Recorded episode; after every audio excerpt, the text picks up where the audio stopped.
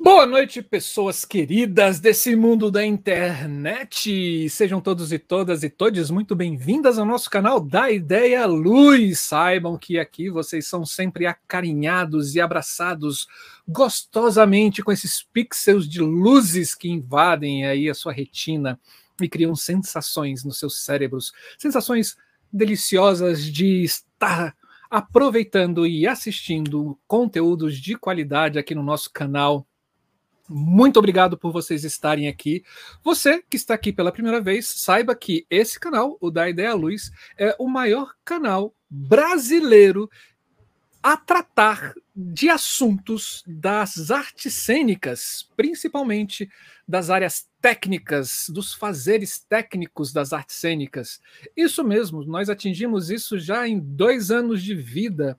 Então venha para a gente, venha para a nossa comunidade, se aproxime mais temos muita coisa dentro do nosso canal, são mais de 180 vídeos com bate-papos maravilhosos. Está esperando o quê? Vem fazer parte dessa comunidade também. Eu sou Marcelo Augusto, sou iluminador, falo aqui de Brasília. Eu sou um homem branco, estou com uma camiseta preta e tem um desenho de um saxofone estilizado assim com notas musicais em amarelo na minha, na minha blusa. Tenho um rosto redondo. É, sou um pouco bochechudo, tenho uma barba grisalha, estou usando óculos, um óculos meio quadrado. Tenho um cabelo partido preto, partido do lado, com algumas entradas e uma, uma testa grande e um sorriso fácil. estou no escritório da minha casa, atrás de mim tem um monitor, tem um quadro, impressoras, tem vários bonequinhos de um adulto que ainda gosta de ser criança, né? e é isso. E eu estou aqui, felicíssimo, porque a gente vai ter uma convidada especialíssima hoje, não é, minha querida parceira? Sim. Boa noite, gente. Muito bom dia, muito boa tarde ou muito boa noite para você que está assistindo a gente no futuro, no modo gravado. Sejam todos bem-vindos, todas bem-vindas e todos bem-vindos ao nosso canal. É muito bom poder estar com vocês aqui. Gente, eu tô com essa voz anasalada meio esquisita. Me perdoem, vai melhorar. Mas o Covid chegou aqui em casa, infelizmente, com todos os cuidados, tudo certo. Chegou. E eu estou aqui nessa fase de recuperação. E graças à vacina, né, gente? Então, obrigada, vacina. Quem não se vacinou, vacine as três doses. Se vier a quarta, vacine, porque é só isso que salvem, gente. Se eu não tivesse tomado vacina, uhum. não sei o que seria de mim. eu nem sei o que seria do canal, porque que a cabeça é ela, gente. Ah, é. Bom, gente, mas é isso. Então, tô aqui com essa voz maravilhosa para vocês. Eu sou Camila Thiago, sou iluminadora, falo diretamente de Uberlândia, Minas Gerais. Sou uma mulher branca de 37 anos. Eu tenho os cabelos castanhos escuros. Hoje eles estão soltos. Eu estou usando um fone de ouvido estilo travessa na cor preta. É, tenho uma testa um pouco grande. Em um dos lados o meu cabelo é rapado. Tem a sobrancelha rala, os olhos redondos, um nariz fino, comprido, umas bochechas médias. Tem marcas aqui, né, de ruga, na minha boca, uma boca pequena. Estou é, vestindo uma blusa de frio preto, porque aqui está bem frio. Estou com um lenço em volta do meu pescoço. A minha blusa tem alguns rajados vermelhos. Atrás de mim tem uma estante com livros. É, em cima da minha cabeça tem uma samambaia pendente. E em um dos meus lados tem a logo do Da Ideia Luz bordada. Estou aqui na, no escritório da minha casa, diretamente falando com vocês e hoje, gente, nesse canal maravilhoso, a gente está aqui toda assim, porque a gente tem a nossa primeira convidada que vai falar sobre processo de criação em figurino. E nós uhum. estamos ansiosos para isso aqui no canal. O nome dela é Laura Françoso e ela vai falar sobre o processo de criação é, do figurino para a ópera The Hakes Progress Olha só, gente, que chique. A gente está começando. A gente prometeu para vocês que a gente ia iniciar esse, nesse segundo ano de existência essas novas temporadas falando de outros processos de criação para além da iluminação. E cá estamos cumprindo a nossa promessa. E eu espero que vocês gostem e estejam ansiosos tanto quanto a gente. Eu tô é aqui, assim, eu tô muito ansioso, eu quero muito ouvir a Laura. Então é isso, pessoal. Se inscreva no canal, dê um joinha no vídeo, compartilhe esse vídeo com quem você gostar, com quem você acha que tem interesse em assistir o nosso canal da Ideia Luz. Compartilhe também o canal, ele é muito interessante. Quer saber sobre a nossa programação? Estamos no Facebook, Instagram e Telegram. Não consegue assistir né, por causa do tempo, ou você está fazendo alguma coisa e quer ouvir, você gosta muito de podcast, então o Da Ideia Luz também está em podcast. Quase todos, sei lá, 98% da nossa programação já está lá em podcast. Então você vai no seu agregador preferido de podcast, procura o Da Ideia Luz e você pode ouvir os programas também. Desculpa, não falta agora, né, Camila? Uh -uh. É que mais? Isso. A gente também, é, a gente não tem patrocínio. É, é, vergonhoso a gente falar isso, né? Assim, poxa vida, num país onde você, onde a arte e a cultura ela é incentivada, assim, num governo maravilhoso que a gente tem hoje, né? Bom, a gente é, tem aqui do, algumas formas de você contribuir e virar um mecenas das artes, né? Aqui no nosso canal. Uma delas é no Superchat, que é esse cifrãozinho no chat ao vivo, que você pode clicar e aí você escolhe impulsionar um comentário seu ou de repente colocar uns sticks, que são uma, uns emojis, para animar um pouco mais a nossa conversa. Você também pode, né, no gravado, tem ali o valeu. Gostou do vídeo? Acha que vale algum valor mínimo que seja? É só você contribuir com o Valeu que esse dinheiro todo que a gente arrecada vai para investimento em cima do canal da Ideia Luz. Não temos nenhum tipo de apoio e nem patrocínio, a gente tira tudo no nosso bolso e a gente já está há dois anos fazendo isso e, e criando um acervo gigantesco nas áreas técnicas teatrais aqui do Brasil. Quer nos apoiar? Fique à vontade. Mas também a gente tem um abacaxi para dividir com vocês, pessoas. É assim. Teatro pobre, né, tia, né Camila? a gente precisa renovar o nosso, o nosso programa que a gente faz esse, essa transmissão ao vivo, chamado StreamYard. E ele custa, gente, 400 dólares. Quer dizer, aumentou, Camila. Eu fui ver hoje, era 423 dólares, Camila. Aumentou 20 dólares o negócio. Então, Ano passado a gente tirou do bolso e a gente colocou lá e a gente tem essa assinatura, mas esse ano a gente precisa renovar e a gente conta com vocês. Então, nessa vaquinha virtual no site abacaxi.com, é só você procurar lá da Ideia Luz ou StreamYard para o da Ideia Luz e você pode contribuir com a quantia que você quiser. Já chegamos a 20% desse, desse valor, nessa nossa meta de 400 dólares. E quanto mais rápido a gente chegar, mais rápido a gente renova a nossa, a nossa assinatura e a gente consegue liberar algumas ferramentas interessantes que o StreamYard está liberando para novas assinaturas. Então, procure no site aqui, ou então você vai ali, né? Aqui sim, no QR Code escaneia, você já chega lá e aí você pode fazer a contribuição que você quiser. É isso, falei demais, Camila, já passei dos dois minutos. Mas é isso, gente. Ah, e uma outra opção também é que você pode tornar-se membro do nosso canal, olha que beleza! Que é uma contribuição mensal de cinco reais. Aqui embaixo da tela vocês vão ver um botãozinho que está escrito Seja Membro. É só clicar lá, tem o passo uhum. a passo. E, gente, muito bem-vindo, muito bem-vinda toda a ajuda que vocês puderem e quiserem nos doar para a manutenção do canal saibam disso e tudo é revertido, a gente já sabe, né, que tem uma despesa mensal para isso aqui acontecer. E, enfim, se quiser colaborar, tamo junto, vem que vai ser muito bom. Eu tenho duas dicas, duas, é, eu quero, duas nada, uma só. É uma é o seguinte, ixi, tô embolando tudo, gente. A gente tá, vocês já conhecem a revista A Luz em Cena, gente? A revista Luz em Cena é uma revista que nasceu ano passado e ela trata justamente sobre as, assuntos semelhantes ao que a gente trata aqui no canal.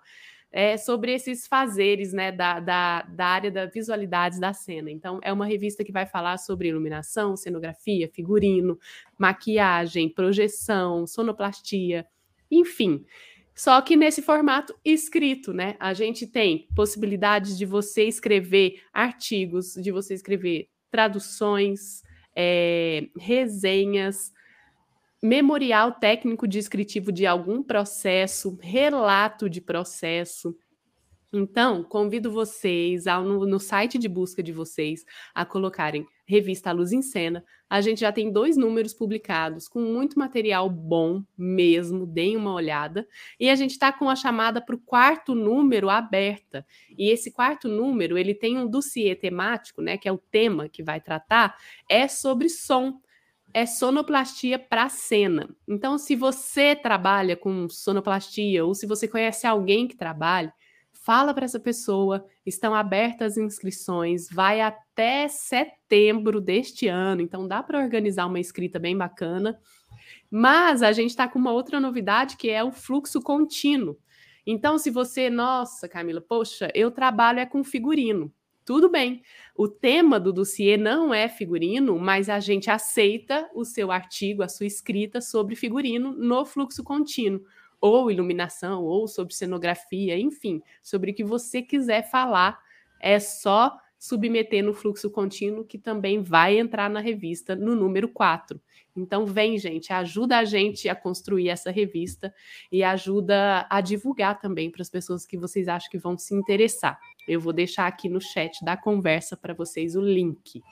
A minha dica de hoje é só essa, Marcelo. Então, acho que chegou a hora da gente conversar com a Laura Françoso, porque eu estou aqui assim animadaço e ansioso. Conte pra Vamos gente, lá. Camila. Quem é Laura Françoso? Quem? Ela é bacharel em artes visuais pela Universidade Estadual de Campinas, em 2011. Em 2015, obteve título de mestre em artes pelo programa de pós-graduação de artes cênicas da USP. Foi figurinista de espetáculos como Uma Irremediável Escolha, da CIA Desembargadores de Furgão, direção de Tiche Viana, A Procura de Emprego, CIA Estrônica de Teatro, a direção de Isa Kopelman, Um Sol Cravado no Céu da Boca, Teatro da Rotina, direção de Leonardo Medeiros.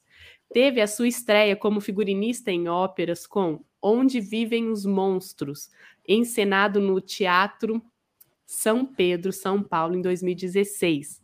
Em 2017, fez o figurino das óperas. Ah, meu Deus do céu! Começou, Vamos. gente, os nomes. Vai! Tannhäuser para o vigésimo Festival Amazonas de Ópera e Três Sombreiros de Copa no Teatro Sérgio Cardoso. Em 2018, coordenou a produção de figurinos das óperas do Festival Amazonas de Ópera, tendo assinado a criação dos trajes de cena de Axis and Galateia, Gala, Galateia, isso mesmo, Ainda em 2018, fez a concepção de figurinos de Romeu e Julieta da CIA Ópera São Paulo e fez assistência de figurino para, para a ópera Turando, Turando, no Teatro Municipal de São Paulo. Depois a Laura corrige tudo, gente, se eu tiver errado. Em 2019, foi novamente responsável pela coordenação de produção de figurinos do Festival Amazonas de Ópera. Neste mesmo festival, desenhou o figurino da ópera Alma, que teve direção de Juliana Santos e que ganhou o prêmio de melhor ópera do ano pela revista Concerto, tanto na categoria de voto popular como na categoria de júri especializado. Olha só. Também foi responsável pelos figurinos da ópera The Hague Progress encenada no Teatro Municipal de São Paulo, com direção cênica de Maria Thaís e Juliana Santos e a cenografia de Márcio Medina. Laura, chega para cá. Boa noite. Tudo bem com você? Tá sem áudio. Pronto. Oi, gente, boa noite. Eu consegui estar com a voz pior que você, entendeu? Eu já cheguei ganhando no quesito voz ruim, vai ter tosse também no meio. né? Porque é isso, a vida do brasileiro é estar doente. Graças a Deus, no meu caso, não é Covid, tá tudo bem. Mas eu queria, primeiro de tudo, agradecer demais vocês pelo convite. É uma honra muito grande estar aqui para falar de figurino, de ser a primeira a falar de figurino nesse canal. É assim, meu Deus, quem sou eu na fila do pão para estar aqui, mas vamos nessa.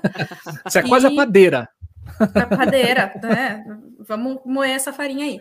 É, então, é isso, assim. É, também me perdoem a luz horrorosa. Não sou especializada que nem vocês, é a luz que teve mas estou aqui para contar um pouquinho e talvez tirar umas dúvidas, trocar umas ideias, enfim. Muito, muito, muito obrigada mesmo pelo convite de vocês, é uma honra. Nossa, a gente que agradece. E pessoas sigam a Laura no Instagram, assim, ela uhum. posta cada coisa interessantíssima. Fala pra gente, Laura, qual é o seu Instagram? Meu Instagram é arroba laurafrancosos, com C-O-Z-O. E também vocês podem seguir uh, o arroba Pano para Manga Podcast, que é um podcast que eu faço com a Gabriela Schenbeck e com a Ana Kiel sobre figurino e caracterização. Então, tem esse podcast em todas as redes sociais, em todas as plataformas né, de áudio, e é um, também um espaço para se falar sobre esses assuntos. Acho que cada vez mais a tendência é a gente tentar se comunicar, né, mostrar esses bastidores, compartilhar conhecimento, formar rede. Então, é uma parceria muito legal estar aqui com vocês também. Vale muito a pena, gente. Eu fico babando quando ela posta alguma coisa ali de algum processo, eu fico babando. E quando ela fala assim, dia de costura, e aí tá lá a mesa gigantesca e ela cortando e uma música ao fundo, maravilhoso. Bom, mas Laura hoje né, ela vai falar sobre a ópera The Rake's Progress, que é uma ópera de Igor Stravinsky, que compôs sete óperas, né? Considerada por muitos especialistas como uma das mais elaboradas, The Rock, The Rock, The Rake's Progress é também a mais conhecida. A ópera estreou em 1951 no Teatro Le Fenice, uh, La Fenice de Veneza, sob regência de Stravinsky. E como cenografia no mestre italiano Gianni, é, Gianni Ratto, né? É, figura fundamental para a cena brasileira.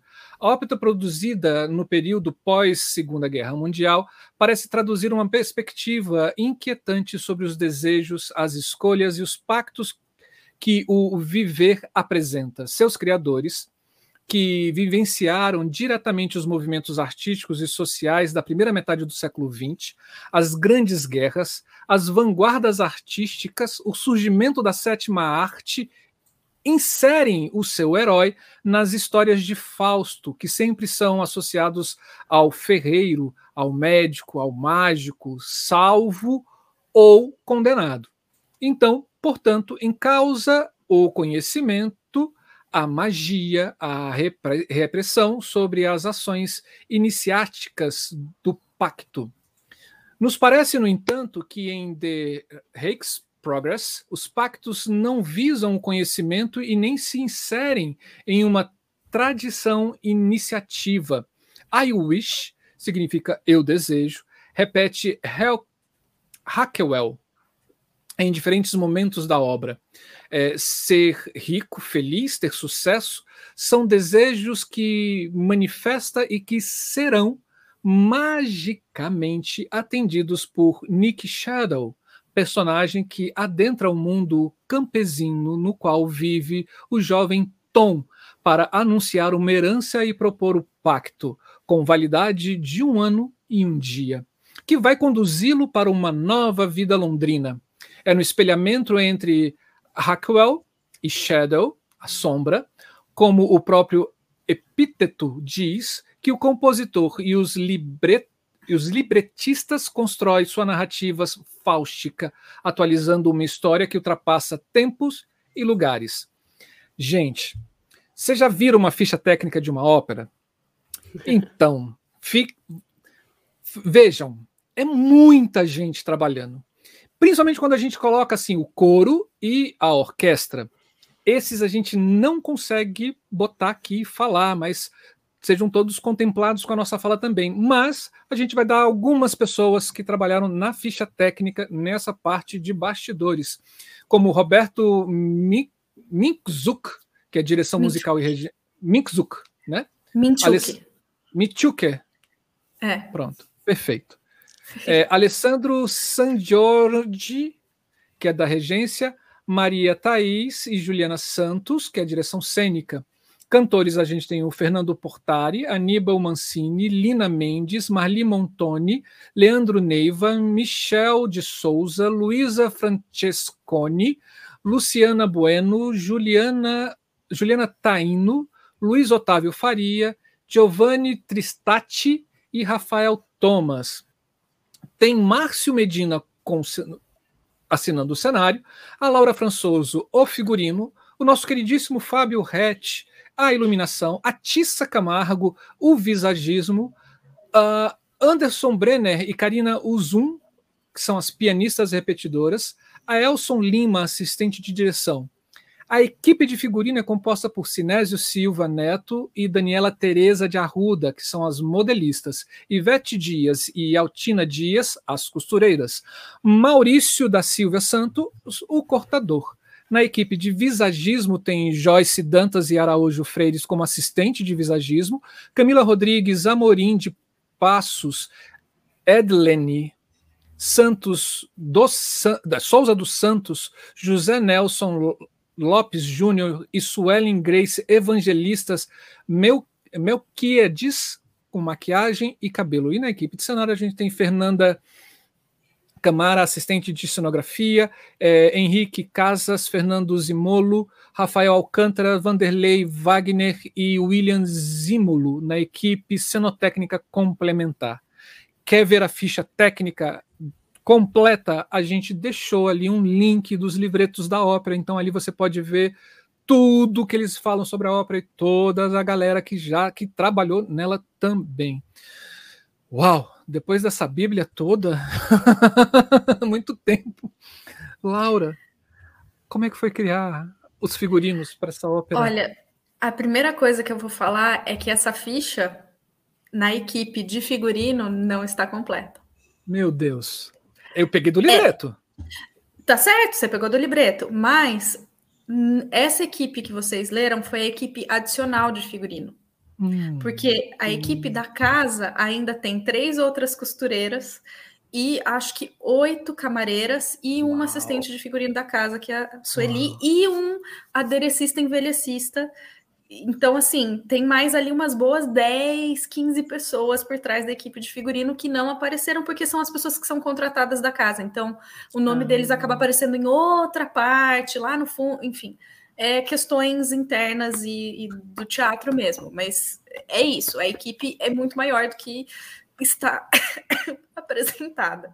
Então, é, só para a gente já começar tendo esse choque, né? Como você disse, uma ópera é muita gente envolvida. E eu escolhi em particular falar do Rake's Progress porque ela foi a primeira ópera, desde que começou a pandemia, que o municipal fez em que pôde ter o público completo, não teve restrição de diminuição de público, né? Uhum. E, e, foi uma ópera que teve coro e tinha dois elencos de solista, então é, foi, foi, um, foi o começo dessa abertura, né? Agora, por exemplo, vai estrear a Ida no Teatro Municipal, que é uma ópera que eles tinham começado em 2020, pararam, estão retomando, é uma ópera gigantesca, é dez vezes maior que Rakes. Então, assim, o, o Rakes foi um primeiro dessa abertura, assim, né? E eu fui chamada pela Juliana Santos, que é uma diretora de ópera, para participar. Eu já trabalhei com ela muitas vezes.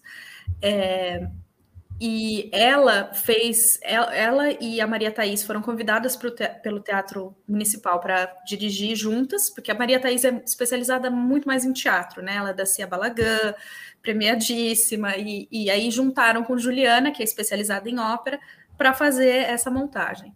E aí a Juliana me puxou para dentro do projeto, eu fiquei muito feliz, porque gosto muito de trabalhar com a Juliana, e né, trabalhar com Maria Thaís, Márcio Medina, Fabinho, Fabinho da Luz, assim, já trabalhei com ele também muitas vezes no Festival Amazonas de Ópera.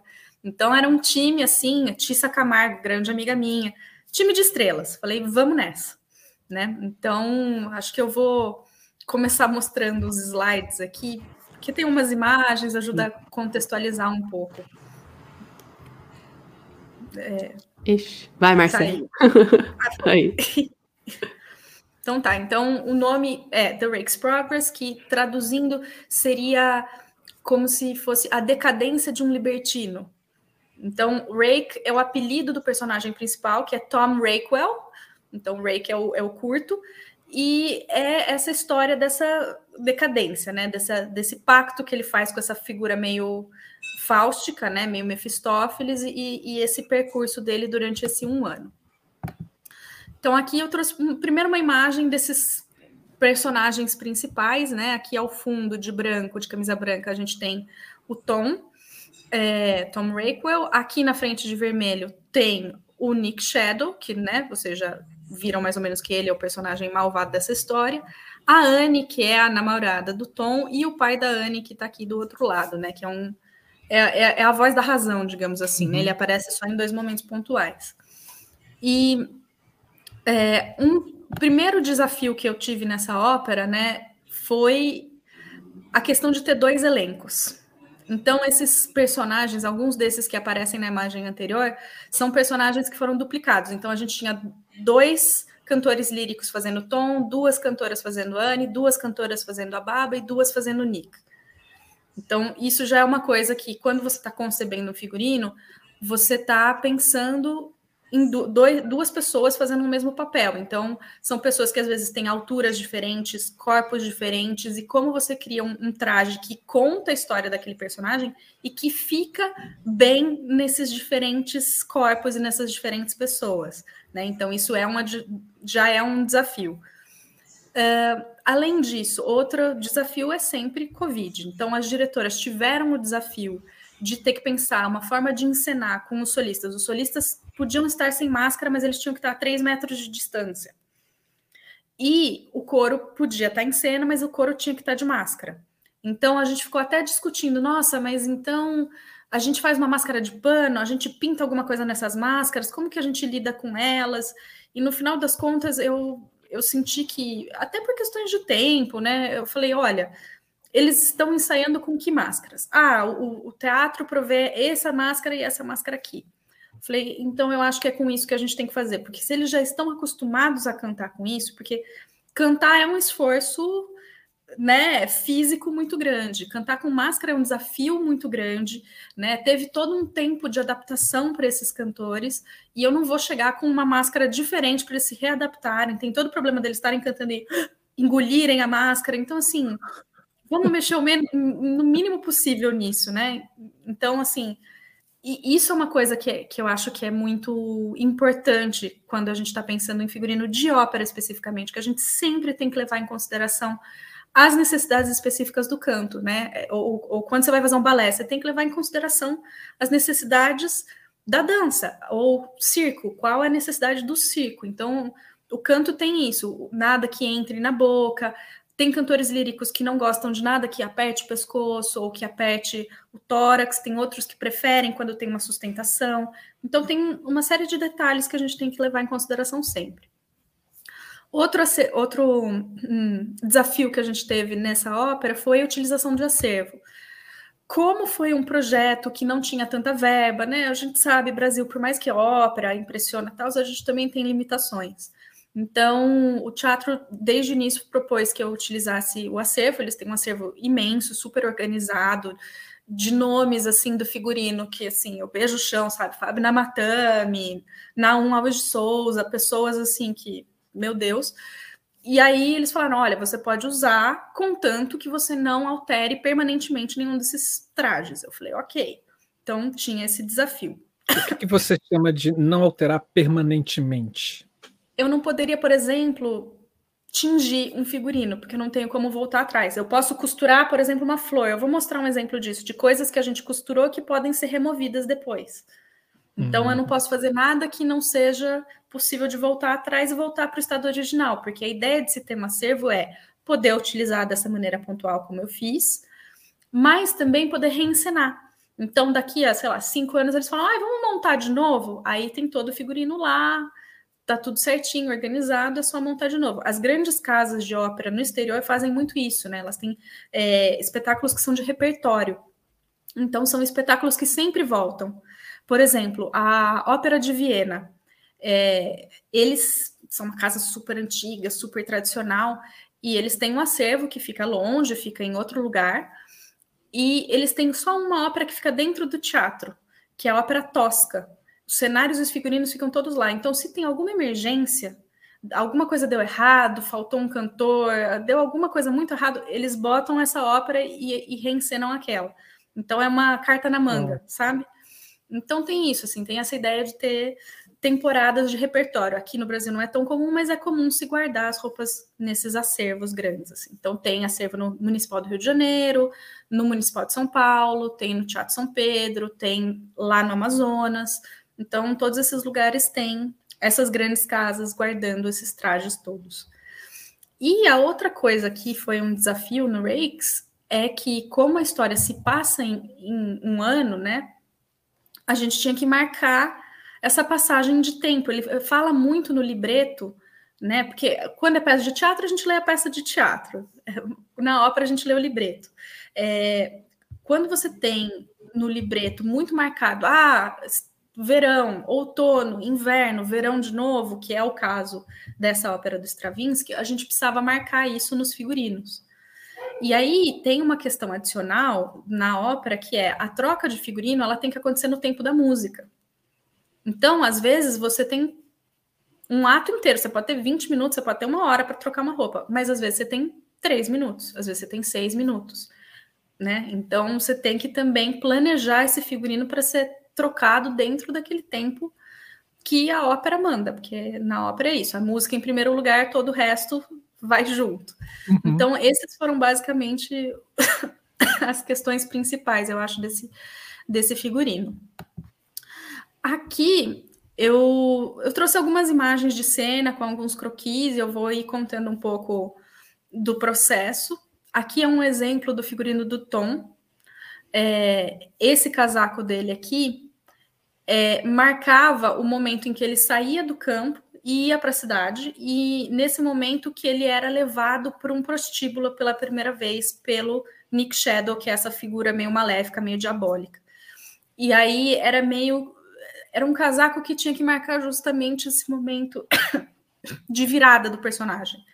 E esse casaco aparecia magicamente desse pilar que tá aqui no topo, meio tortinho, assim. Então, tinha que ter toda uma coisa de ter uma alça para estar tá pendurado, e ele tinha que vestir em cena. Então, por exemplo, quando você tem óperas muito grandes, todas as roupas têm etiquetas com o nome do cantor, nome do personagem, nome de tudo. Então a gente tinha que esconder isso no lado interno da manga, porque como ele vestia em cena, a etiqueta tinha que estar escondida, né? Então isso é uma das coisas. E eu não sei se vocês podem ver aqui, não é uma casaca muito tradicional, não é uma cor muito tradicional. O figurino, o que a Juliana e a Maria Thaís me pediram foi que não fosse marcado de nenhuma época. Uhum. Né? Eu, não, eu não sou muito fã da fala, palavra atemporal, porque eu acho que atemporal de verdade não existe. A gente sempre está na nossa época. Se eu fiz desenhar um figurino de Maria Antonieta hoje, ele vai ter uma cara diferente de que da Maria Antonieta desenhada de 1930, sabe?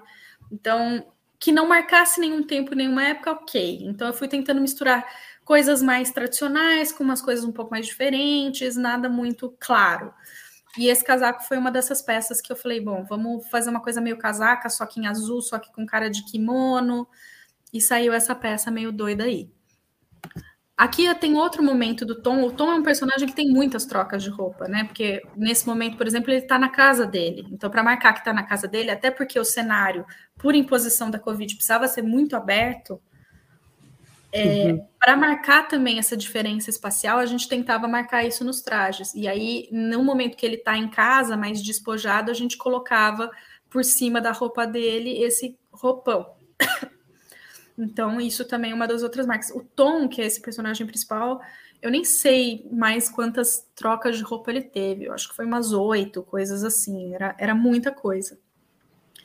E no final, é, o Tom, assim, como termina a ópera, vai, vai ter que ter spoiler, ele enlouquece, ele tá num, num, num hospício. E aí, para essa cena final, ele tá com uma roupa idêntica do início, só que toda envelhecida, suja, toda marcada por essa ação do tempo. Então, é, essa roupa base, dessa base, eu fiz quatro, né? Então, porque tinha dois cantores, uma limpa e uma suja para cada um deles. Então, Nossa. tem que levar isso em conta. Tem que levar isso em conta quando você está calculando a metragem de tecido que você precisa comprar. Você tem que levar em conta no seu cronograma também isso. Por exemplo, nossa, eu vou ter que envelhecer figurino. Quando que eu vou conseguir fazer isso? Depois de todas uhum. as provas, né? Então, são todas as questões que vão aparecendo. E essa, essa, esse momento aqui é um momento de agradecimento de um dos cantores, né? O, o Portari, que é um, um grande tenor brasileiro, e, e aí foi a melhor foto que eu encontrei. Então, pelo menos dá para ver um pouco desse trabalho de envelhecimento que a gente fez aqui no, na Barra da Calça. Enfim, são, são algumas dessas coisas que, que eu acho que são muito muito únicas do figurino que eu acho que é importante da gente sempre ir mostrando para as pessoas, que às vezes as pessoas não têm ideia do que está rolando, né? Nos Sim. bastidores. E o processo de envelhecimento ele só inicia quando o figurino está pronto, entre aspas, né? Quando ah, ele está tá super no final. Uhum. E tem quando alguém específico já... para isso, né? Para fazer o isso. O ideal é que tenha. Costuma-se ter no Municipal de São Paulo tem o Alames, que é um, um, funcionário de lá que é maravilhoso, assim, uma pessoa incrível. Ele é muito bom. Ele aprendeu muito do que ele fez com a Nina. A Nina foi uma camareira do Municipal que infelizmente faleceu ano passado.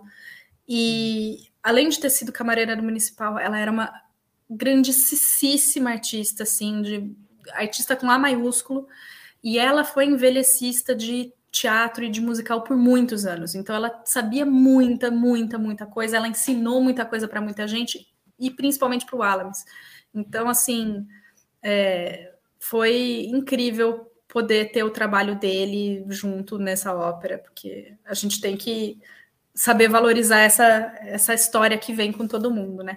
Sim. E aqui é só mais um exemplo, né, de outro personagem. Então, por exemplo, o True Love é o pai da mocinha, ah, Naira. Boa noite, Naira. É, eu conheço ela das redes, eu vi que ela comentou aí. É, o True Love foi um, um personagem que eu, eu, falei do uso de figurinos né, que já existiam em acervo, mas além disso, eu esqueci de falar que o, o, o Teatro Municipal, por fazer muitos figurinos, eles acabam acumulando, desculpa, um certo tanto de tecidos que sobram. Então, isso também foi uma coisa que eu fiz. Eu fui, fiz um levantamento do acervo e fiz um levantamento do que já existia de material, de tecido, de sobra de tecido. Então, por exemplo, o colete e a calça dele foram feitos com sobras de tecido que tinham lá, e não é sobra assim, ah, é ruim, é lixo. Pedaços grandes, entendeu? Tinha metro, dois metros, três metros de tecido. Tem muitos figurinos que foram assim. Uhum. A própria blusa da Anne também foi excedente de outras óperas. A camisa dele era acervo. Então, assim, não tem nada de menor em se usar uhum. material que já existe. Acho que cada vez mais é uma tendência, até por questões né, ecológicas, ambientais, nesse momento de pós-pandemia, de crise, de verba. Então a gente tem mais aqui ser criativo e usar o que já tem por aí, né? Aí, a Anne também eram duas Annes, né? Era a Lina Mendes e a Marli Montoni. E ela passa por muitas por muitas etapas também, assim, e o figurino tinha que marcar isso. Então, vocês podem até ver que aqui no, no desenho que eu fiz, ela estava usando uma calça. A gente experimentando, porque também tem muita tentativa e erro, decidiu que ela não ia usar com a calça por baixo, mas a calça entra em outro momento depois. Então ela uhum. começa, eu vou voltar alguns slides. Aqui, ó, só com uma blusinha e uma sainha, que é esse momento mais inocente, no campo, tal. Uhum. Aí ela sai de viagem para ir atrás do, do Tom que está sumido, que não mandou mais notícias para ela, então ela bota um casaco e vai para a cidade atrás dele. Depois ela tem outro momento aqui, né? Esse daqui é o momento inicial, esse daqui já é um momento que ela tá na cidade há mais tempo procurando ele, que ela não tá mais com a saia, que ela tá com a calça. Então ela vai se transformando e o figurino vai tentando mostrar essa transformação dela até chegar no final. Aqui também eu peguei uma cena do agradecimento, porque foi a melhor foto que eu achei, em que ela tá com essa roupa toda mais básica, digamos assim, né? Ela tá com uma calça, uma regata e uma camisa. E eu acho que uma coisa que é muito legal dessa ópera em específico do Rake's Progress é que a mulher não morre. Só o homem né? que enlouquece. A tradição do século XIX é que a mocinha morre, né? É sempre a mocinha que morre. Nesse caso, não. Nesse caso, é o Tom que enlouquece. E ela vai até ele, encontra ele nesse hospício, conversa com ele, se despede, vai viver a vida dela. Então, assim, é muito mais emancipada do que, do que uma ópera. É uma ópera do século XX, né? É isso, Sim. uma ópera que foi escrita na década de 40. Então a gente achou que era legal marcar isso também na roupa. E aqui no, no cantinho tem uma foto que é, não tá dando para ver tão bem, mas que tem um pouco disso do envelhecimento, sabe? É, às vezes você vê de perto o figurino e você fala, nossa, tá muito exagerado o contraste de cor. Mas na distância, uhum. no palco, o envelhecimento funciona. Então, com a luz, né? Porque a luz interfere. Isso é uma coisa, gente. A interferência de luz e figurino é uma coisa que, assim, eu poderia ficar 12 dias falando disso, porque eu lembro a primeira ópera que eu trabalhei em Manaus, também tinha uns figurinos de acervo, e tinha uma casaca de veludo verde. Eu sempre conto essa história. A gente botou no personagem, entrou em cena, Fabinho, bota a luz vermelha, e você fala, meu Deus, não, ficou marrom. Não. Aí a gente, enfim, como figurino era de acervo, fomos encontramos outra opção com outra cor. Tal, porque é, realmente a luz da cena tinha que ser vermelha, então o figurino tinha que ceder. Então sempre tem esse jogo. Às vezes o figurino fala, não, o figurino precisa ser esse, a luz às vezes tem que mudar um pouco. Então tem todas essas interferências e negociações. Ou mesmo uhum. na ópera Alma, perdão, na ópera Alma, tinha um casaco que eu fiz, um, fiquei fazendo envelhecimento, envelhecendo, envelhecendo. Aí eu punha no palco na luz e falava, gente, não parece que eu fiz nada. Parece que eu fiz tudo some. Aí vai, pesa mais a mão. Então, assim, a interferência da luz com o figurino é, é uma coisa, e da distância é uma Sim. coisa que a gente sempre tem que levar muito em consideração. Né? É, conversar muito né, com, com o cenário, com a luz, para que as coisas todas estejam muito bem integradas. Não dá para fazer simplesmente das vozes da sua cabeça, né? Adorei. Adorei. O Laura sabe que eu, enquanto iluminadora, aqui na ah. universidade onde eu trabalho, a gente tem uma equipe, tem uma figurinista e tem um cenógrafo, né? Nós três uhum. conversamos muito nos processos de montagem. E eu falo, nossa, gente, vocês me dão uma responsabilidade, né? Porque acho que a luz interfere é, significativamente né, né, na cor da, do figurino, na cor do cenário, na percepção. Então, eu acho que é. Sempre brinco quando o pessoal fala, ah, é, como que é a profissão de iluminação, né? É legal, tal. Eu falo, gente, é muita responsabilidade, porque eu estou lidando com o meu processo de criação e de outras pessoas, né? Que têm responsabilidade sobre isso. E você. Sim, Diga. Não, eu ia fazer só uma propaganda assim, para as pessoas que estão assistindo, se vocês quiserem entender como é que funciona essa relação entre a cor da luz com a cor do figurino, a luz, a cor luz com a cor pigmento, a gente tem uma aula no, no da Ideia Luz Férias, é só você entrar na nossa playlist, lá tem férias e você pode chegar e assistir, que é maravilhoso. Nossa, é assim fundamental, necessário e pouquíssimos lugares têm isso. Então realmente Precisa ter, precisa ter. Assim, é uma interação complicadíssima, complicadíssima. Assim, dá para destruir é, um figurino, um cenário e vice-versa, uhum. sabe? Alguém estava me contando uma vez também de um, um cenário que era feito de casacos pretos. Era uma parede de casacos pretos. E, e aí, quando iluminou, perceberam que não dava certo essa história, porque metade dos casacos tinha sido tingido com corante à base de vermelho e outra metade com base azul. Hum, e aí estoava tudo, ficava uma coisa terrível. Então também tem isso para levar em conta.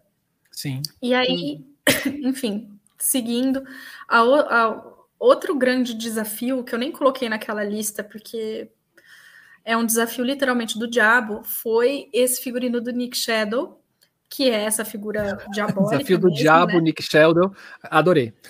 É. Ele, esse casaco que elas me pediram era é, o Nick, ele é uma figura de sedutora e ele tem que ser uma pessoa que, ao mesmo tempo, se camufla, ao mesmo tempo se transforma, chama atenção, mas não chama. Então ele tinha que ser uma série de ambiguidades e eu tinha que dar conta de fazer uma coisa que respondesse a muitas demandas, né? E quem te dá essa demanda?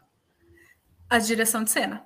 Ok. Uhum. Isso é a partir da leitura delas, e aí, claro, né, eu discuto junto o que, que eu acho, todo mundo, né? A gente fazia grandes reuniões com cenografia, luz, figurino, visagismo e a direção de cena, sentava todo mundo junto, a gente fez reuniões, reuniões, reuniões, debatendo quem são esses personagens um por um, como é que é a trajetória deles. Então, assim, primeiro um grande debate conceitual, depois assim, debate cena por cena, o que, que cada cena significa, o que, que cada cena precisa para fazer essa decupagem de cada coisa. Aí vai atrás de imagens de referência, atrás, debate, desenha, desenha de novo, leva amostra. Então, assim, tem todo um 500 milhões de etapas para chegar nesse croquisinho aqui final, né? Isso em quanto aí, tempo? Ai, gente, o, o, ideal seria um processo de meses, mas no caso foi acho que duas, três semanas. Uau! Porque a gente tava, Uau! A gente tava, não, a gente tava com prazo muito apertado, né, gente? Brasil! Brasil! eu tô pensando que você vai falar seis meses. Eu também. Não, quem me dera, quem me dera. É sempre muito corrido, sempre muito corrido. E assim, uhum. correndo para fechar essas ideias, para daí conseguir fazer compra de material, que é um processo sempre muito burocrático, material chegar, modelar, cortar, costurar. Esse casaco aqui, a gente fez quatro casacos. A gente fez Uau. quatro casacos. Porque tinha o casaco que ele usava durante a maior parte do tempo, desse lado mais opaco, e aí no final ele, o casaco voltava de novo virado do avesso, do lado brilhante, todo mais escangalhado também. todo mais detonado. Então, quatro casacos para dois cantores. E esse casaco tinha que ir se desmontando em partes. Então, assim, eu coloquei uma imagenzinha aqui no canto que está quase sumindo. Mas é uma imagenzinha hum. justamente desses pedaços que dá para tirar. Acho que aqui dá para ver, ó, que tá vendo que tá assimétrico, que falta uhum. uma ponta aqui. Uhum. Então, a ideia era essa, era um casaco que ele ia arrancando um pedaço da manga, um pedaço da barra, era um casaco todo que ia se alterando. E uma coisa que foi muito engraçada foi que esse cantor lírico aqui, o Michel, eu já tinha trabalhado com ele antes. Ele é muito gente boa, eu gosto muito do Michel. E ele sempre tá com uma meia muito divertida. Ele sempre usa meias coloridas. E eu falei, nossa, eu vou incorporar isso no personagem. e aí eu propus, as diretoras adoraram, ele ficou felicíssimo. Então, assim, eu fiz a calça pula brejo de propósito para aparecer um pedacinho de meia. ele ficou feliz da vida. E, e é, é, isso, esses pequenos toquezinhos, assim, que mostram quem é esse personagem, sabe? Uhum. Então, o Nick teve esse grande desafio. Esse casaco saiu nos 45 do segundo tempo, porque a gente teve problema. Eu, eu pedi o tecido de uma loja, aí não tinha metragem, eu fui em outra, aí não tinha nota fiscal, aí... Então, assim, foi assim, terrível. Realmente chegou muito em cima da hora. Foi pouquíssimo tempo para os cantores conseguirem treinar, tirar as peças, sabe? Porque uhum. tem isso. Uh, o figurino a gente tem que ter muito cuidado, né? Isso eu aprendi com a Emília Haley, que é uma grande amiga minha e uma pessoa que todo mundo ama e que é muito cuidadosa e muito sábia. E ela sempre me falou: olha, o cantor lírico ele já tem tanta preocupação em cena. Ele tem que cantar, ele tem que acertar a nota, ele tem que estar olhando para o maestro, ele tem que estar olhando para o colega, ele tem que estar subindo, descendo, se movimentando. O figurino não pode atrapalhar ele. Uhum. O figurino não pode ser uma preocupação adicional. Então, ter tido pouco tempo para eles treinarem foi uma dificuldade, foi uma complicação sabe? E é isso, assim, a gente desesperado e o tecido que não chegava e dava errado aqui, dava errado. Burocracias, infelizmente, são coisas que acontecem, né? Mas a gente tenta simplificar e facilitar o máximo possível para não ser outro problema para eles em cena, né? A gente tem que estar tá lá para ajudar, não para atrapalhar. Então, Nick Shadow foi assim esse grande, grande desafio. E é isso, de novo, outro figurino que aparecia, descia do teto. Eu acho que esse descia. Tinha um que subia, outro que descia. Então, assim, tinha várias coisas muito específicas com figurino essa ópera. Foi, foi bem especial nesse sentido. E teve outros, assim, que também foram muito tranquilos. Por exemplo, esse da Mother Goose. A Mother Goose era uma figura... Era... era a dona do prostíbulo, a, a chefona do prostíbulo inteiro. Esse foi outro caso de figurino, foi feito inteiro com tecidos que já tinham lá no acervo. Então eu gosto muito dele por isso, assim, você pode ver que até tem umas diferenças, eu acabei resolvendo colocar uma manga, tal, mas é isso, assim, às vezes está tudo na sua mão. Você só tem que olhar com carinho para os materiais, uhum. sabe? E esse foi um que foi muito divertido de fazer. A Baba, essa personagem, no texto original, ela é uma mulher barbada. Hum. É, né? É uma figura meio de circo, uma mulher barbada, e a gente ficou debatendo muito isso da mulher barbada. E, né? A gente sentiu que não cabia fazer uma mulher barbada em 2021 não, não é mais uma coisa que faz sentido as pessoas apontarem, olharem e quererem ver e falar, olha que coisa extrema, sabe? Não uhum. Não estava caindo bem. Então a gente achou que talvez fosse mais interessante ela ser uma mulher careca.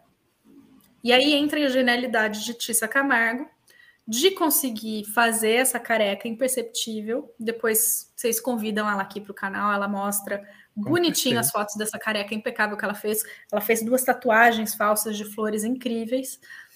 E o que, que o figurino tem a ver com isso? Então, a Baba é uma mulher que, né, essa mulher exótica, que se casa com o Tom. E aí tem uma determinada cena em que o povo vem pedir para ver ela. E aí tem esse momento que a gente decidiu que, em vez de ser mostrar a barba, ela ia arrancar a peruca e mostrar a careca. O que, que o figurino tem tudo a ver com isso? É, quando você faz essa careca e a, e a cantora tem bastante cabelo, a gente acaba tendo um rabinho de cavalo aqui embaixo, que sai aqui da nuca, né? Então a gente chapa o cabelo máximo possível e fica aquela chuquinha ali atrás. Então eu tinha que fazer um figurino que escondesse isso. Hum. Por isso que ela tem esse casaco com essa grande gola aqui. Eu não consegui nenhuma foto, mas tem um momento em cena que ela tira esse casaco e coloca um outro hobby também com um monte de plumas aqui. Tem, e assim, é, essa passagem da peruca, de tirar a peruca, botar a peruca, foi uma coisa complicadíssima. Vocês precisam chamar mesmo a Tissa para ver contar os pormenores disso, que foi uma coisa louca. Mas aí foi isso, foi essa parceria muito íntima com a Tissa de falar: olha, vou fazer então essa gola desse jeito para cobrir tudo aqui. Tá funcionando? Testou? Não precisa? Precisa mais? Precisa retocar? Sabe? Uhum. Então, assim, é, sempre a gente tem que ter esse cuidado de ajudar as outras áreas. Uhum. Então é, a Baba era essa grande figura divina aí, e foi essa descoberta, e as cantoras ficavam três, quatro horas para fazer essa careca, enfim, era toda uma, uma coisa bem complexa. e aí, aqui é mais um caso, por exemplo, o figurino do Selen, esse é o Giovanni Tristati. Esse figurino inteiro dele era servo. Se você tem um negócio maravilhoso como esse pronto e serve por que não usar? Uhum. Entendeu? Claro, a, a, o toque da gravatinha e do cinto foi meu, né? Então o conjunto original era esse xadrez aqui, que era de uma outra ópera que eu nem sei. Mas eu vi, eu falei, nossa, isso tem a ver com esse personagem, porque esse personagem tem uma coisa meio cafona, meio Agostinho Carrara, quase, sabe? Então eu acho que vai ornar, aí botamos esse toque vermelho e ficou perfeito. Então é isso às vezes, sabe? Às vezes você tem que criar coisas do zero, que são muito complexas, tipo isso daqui, então a gente uhum. tinha que fazer uma coisa muito delicada, e às vezes você tem a coisa pronta. O figurino tem isso. É sempre uma, uma variedade de coisas, né? E aí tem a questão do coro. O coro, geralmente nas óperas, eles são é, é um pouco como o coro grego, né? Ele entra para narrar coisas. E na, nessa ópera espe específica, no Rake's Progress, ele entra em quatro momentos. Ele entra na cena do prostíbulo, como clientes e prostitutas. Deixa eu tomar uma água, porque a voz já era. Fique à vontade. Eles entram na cena que eles estão curiosos aclamando a Baba, então eles são um povo, pedindo para a Baba mostrar a careca eles entram na cena do leilão, porque depois de um tempo a, eles o, o, Tom resolve vender e leiloar todas as coisas da Baba. E então tem todos os objetos dela, porque ela era uma mulher riquíssima que ganhava muitos presentes. Então tem essas pessoas ricas da sociedade lá querendo dar um lance, e, e o Selen que eu mostrei era o leiloeiro, que era o Agostinho Carrara. E tem a cena final do hospício, que são as pessoas que estão lá abandonadas, que não é só necessariamente as pessoas que são loucas, são os desajustados, sabe? Uhum. São os uhum. que não funcionam para aquela sociedade de alguma forma. E aí, uh, nesse caso, o grosso do acervo eu usei para o coro. Aqui, por exemplo, é, a cena do, das mulheres na, na, no prostíbulo. Então, aqui tem uma mistura de peças de acervo deles lá. Então, por exemplo, esses sutiãs eram de uma outra montagem que fizeram de Rake's Progress de 2013, se não me engano. Então, eu peguei algumas peças de lá, peguei de outras óperas. Um, algumas peças foram feitas, então, por exemplo, essa saia é, rosa, esse vestido vermelho, essa saia de rendas também, tudo feito com tecidos que já tinham lá, kimonos. Então, a gente fez uma série de, de peças, a gente selecionou outras peças, e aí no dia da prova, eu falei para o coral palestano, maravilhosas e maravilhosos, todos, todos vamos ter que fazer uma prova de tentativa e erro. Que, então a gente ia montando, colocando, e elas falavam, ah, posso experimentar isso? Pode, experimenta, ficou melhor, quer trocar, troca. Então, assim, a gente foi meio montando coletivamente esse figurino a partir dessas misturas. Então, esse, esse é um figurino que eu não tenho nem croqui. Hum, porque sim. É, era na base da, da experimentação. E, e, né, era isso. O meu processo criativo foi ir no acervo e separar peça. dentro de uma paleta tal. Aqui uhum. era na uhum. cena que o povo tá indo atrás da baba. Então, né, peguei vestidos, camisas, coletes, mas nada que fosse muito marcadamente de um período. E aí, assim, tem, às vezes tem essas limitações, sabe? Por exemplo, não tinha lá no acervo coisas muito coloridas. Então, eu fiquei numa paleta de cores bem sóbria, na verdade, até. E eu não tinha muito para onde ir, mas funcionou, tá tudo certo. Às vezes a gente tem que enfrentar as limitações e é isso aí. Na cena, por exemplo, dos ricos no leilão, essas eram peças todas também do acervo. Tinha colares de brilhante, coisas incríveis. E aí, por exemplo, esse daqui que tá com essa pelúcia na borda, tinha pelúcia lá sobrando e tinha esse casaco. Eu falei, vamos colocar essa borda para parecer mais rico. Ah, vamos colocar uma gola de pelúcia aqui, vamos fazer uma estola, vamos colocar uma carteira. Então, isso é o tipo de alteração que a gente pode fazer que pode ser facilmente desfeita. Hum, sabe? Sim. Então, é esse tipo de coisa que a gente pode usar o acervo, mas que não vai ter problema de depois você ter perdido a peça. E uhum. tem ela ser desfeita, a costura tem que ser diferente? Olha, assim, sim e não, porque você não pode fazer uma coisa tão frágil que na primeira uhum. cena que a pessoa usa o negócio desfaz, mas você não vai passar 500 reforços, entende? Então, uhum. assim, você não vai colar, você vai passar uma costura que não vai ser com ponto 3, você vai fazer uma costura com ponto 5, que é um ponto um pouco mais largo, por exemplo, que facilita na hora de desfazer. Obrigado. Então, é isso.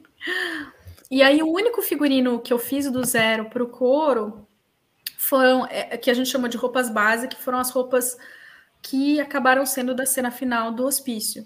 Então, de novo, aqui uhum. tem podrinha, escuba, tricoline, que são nomes de tecidos que já tinham lá. Eu acabei precisando comprar alguns outros tecidos para complementar. Então, a ideia era meio que uniformes com pequenas variações, mudando às vezes um pouco o tecido e coisas assim e que dá para ver um pouco aqui nessa, nesse último slide. E que cenário e aí, também. É, o cenário é maravilhoso, porque, né, Medina e ainda com a luz do Fábio, e, e tinha isso também, a cada vez mais o cenário ia se despindo, e você via mais e mais da estrutura do teatro. Uhum.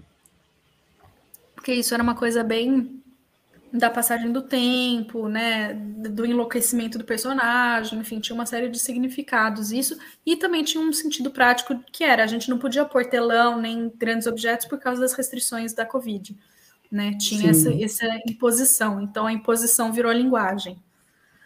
Sim. Ótimo. E aí, é, e aí aqui, essa imagem final, aqui dá para ver também um pouco do envelhecimento que o Alamis fez nessas peças, e era uma cena muito bonita, porque vocês podem ver, por exemplo, tem uma pessoa segurando um barco, tem um com violino, tem vários objetos. Então, elas queriam enfatizar as diretoras isso, assim, sabe, da, da humanidade dessas pessoas e não da loucura e da decadência pura, sabe? Uhum. Dessa coisa de, do desajustado, na verdade, ser uma pessoa que, que tem a sua poesia, que tem o seu querer e que tem os seus desejos e que talvez isso não se encaixe ali naquela sociedade naquele momento, mas nem por isso ela é ruim, ou ela é mal, ela é fraca, ou qualquer coisa assim, sabe? Era uma cena muito bonita, muito bonita uhum. mesmo. Então, e eu acho que trazer as cores claras nessa cena tinha um, um impacto também, né? Então a gente começava, é, dá para ver muito pelo coro isso, né? Na primeira aparição deles, tinha mais cores, mais vermelhos, mais laranjas, mais tudo, e depois ia ficando mais sóbrio até chegar nesse branco. Então era mais uhum. ou menos esse percurso que, que o figurino tentava contar. O que eu trouxe de imagens foi isso. Não sei se isso ajuda. Se vocês têm alguma outra pergunta, querem voltar em alguma imagem, aí é só falar. Eu tô aqui encantado. É... Laura, você mostra pra gente todos esses seus croquis, todo esse percurso que o figurino deu, mas como é que é para você quando de repente você fala assim, tá, vou pensar agora no, no figurino do Shadow, né? Uhum. Como é que você elabora isso? Quais são as referências? Por onde você caminha para a construção de um figurino só? De um figurino só? É, é, de, um, é de, um, de um personagem, por exemplo. Além da história do personagem e a discussão que você já falou que tem com as diretoras de cena, né? Para decidir essa capa preta, essa capa vermelha e ela vai ser arrancada. De onde vêm essas referências?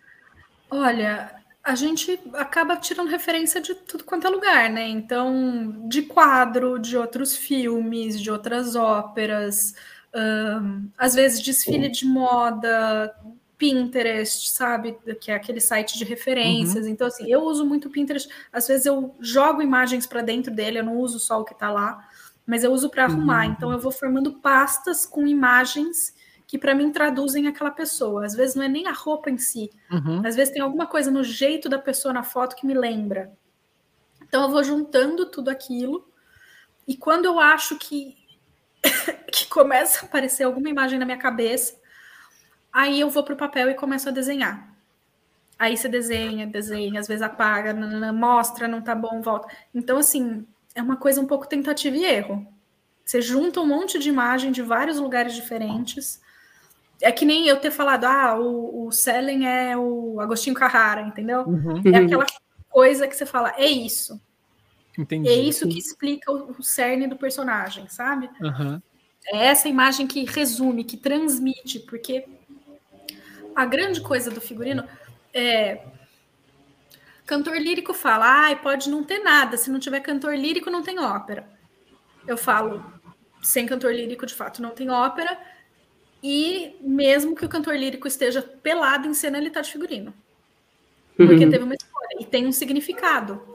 Então, Sim. o figurino é isso, é ajudar, né? É, é, é isso, é ajudar, não tá acima, não tá né, no lugar, ele tá ali a serviço de mostrar quem é aquele personagem, de, de, de o público bater o olho e entender. Bater o olho e, e, tudo bem, você não vai ver necessariamente o Agostinho Carrara ali, mas você vai entender. Vai é captar é aquela essência, né? captar quem é aquela essência, você vai captar quem é a baba, com todas aquelas plumas e aqueles exageros. Você vai uhum. captar quem é a Anne quando ela tá com uma saia e uma blusa de florzinha toda doce. E como ela vai se transformando.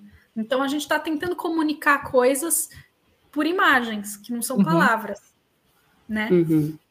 Então eu acho que é isso, eu acho que é um processo de você absorver, um, como figurinista, para mim, né? Absorver o máximo de informações possíveis sobre aquela história, sobre aqueles personagens, procurar referências e tentar traduzir aquilo num traje. Uau. É um processo muito doido. Ai. Que ótimo. O Lauro, você está falando, né, que você parte para um processo de desenho, depois de você fez todas uhum. essas, uhum. essas escolhas e né, esses pensamentos, e aí a minha pergunta vem de encontro com a do Eliezer também, que é, uhum. e que horas que parte para a escolha do tecido? Então, a escolha do tecido pode vir em diferentes momentos. Hum. É, eu trabalhei com um figurinista ele era uruguaio, mas morava muitos anos no, na Colômbia, o Adam. e ele falava para mim, Laura, eu nunca pinto os meus croquis. Eu falei, mas Adam, por que você não pinta o croquis? Você não sabe que cor que você quer que seja a figurina? Ele falou, ah, eu até posso saber que cor que eu quero, mas aí eu vou chegar na loja e não vai ter a cor que eu quero. Porque a gente tem esse problema da moda, entendeu? Ah, a cartela de cores agora é verde oliva. E se eu preciso de um verde bandeira, eu não vou achar, só tem verde oliva. Sabe? Isso enquanto então, é, confecção de tecidos. Uau. Sim, nas lojas. Você vai nas lojas, você não tem todas as cores disponíveis o ano inteiro. Você não tem Gente. todos os materiais. Então, às vezes, você está em janeiro produzindo uma ópera que se passa no inverno londrino de 1870, você precisa comprar lã e não tem para vender. E aí, como você vai? Olha só. Gente, nunca tinha Camila, pensado. é o que estão fazendo com a gente com LED, entendeu? Você quer é. aquela cor e, aqui, não vendem mais aquela cor. então, então assim, é, existe casos, por exemplo, a roupa base do couro, que é aquela roupa final, uhum. eu vi os tecidos primeiro, vi a quantidade que tinha e falei, eu vou pensar em alguma coisa por aqui. A gente já tinha hum. discutido com as diretoras de uma roupa mais simples, mais não sei o quê, mais uniforme. Eu falei, juntou aquela ideia com isso e eu desenhei a partir do tecido. Uhum, então, legal. tem muitas dinâmicas diferentes. Tem, por exemplo, um recurso, quando não. Dá para usar em ópera também, mas às vezes eu uso quando eu vou fazer espetáculos menores, que é ir no banco de tecido aqui em São Paulo, que é uma iniciativa de reutilização de tecidos. Então, você tem tecidos bons, grandes, você leva, deposita e pode retirar outros.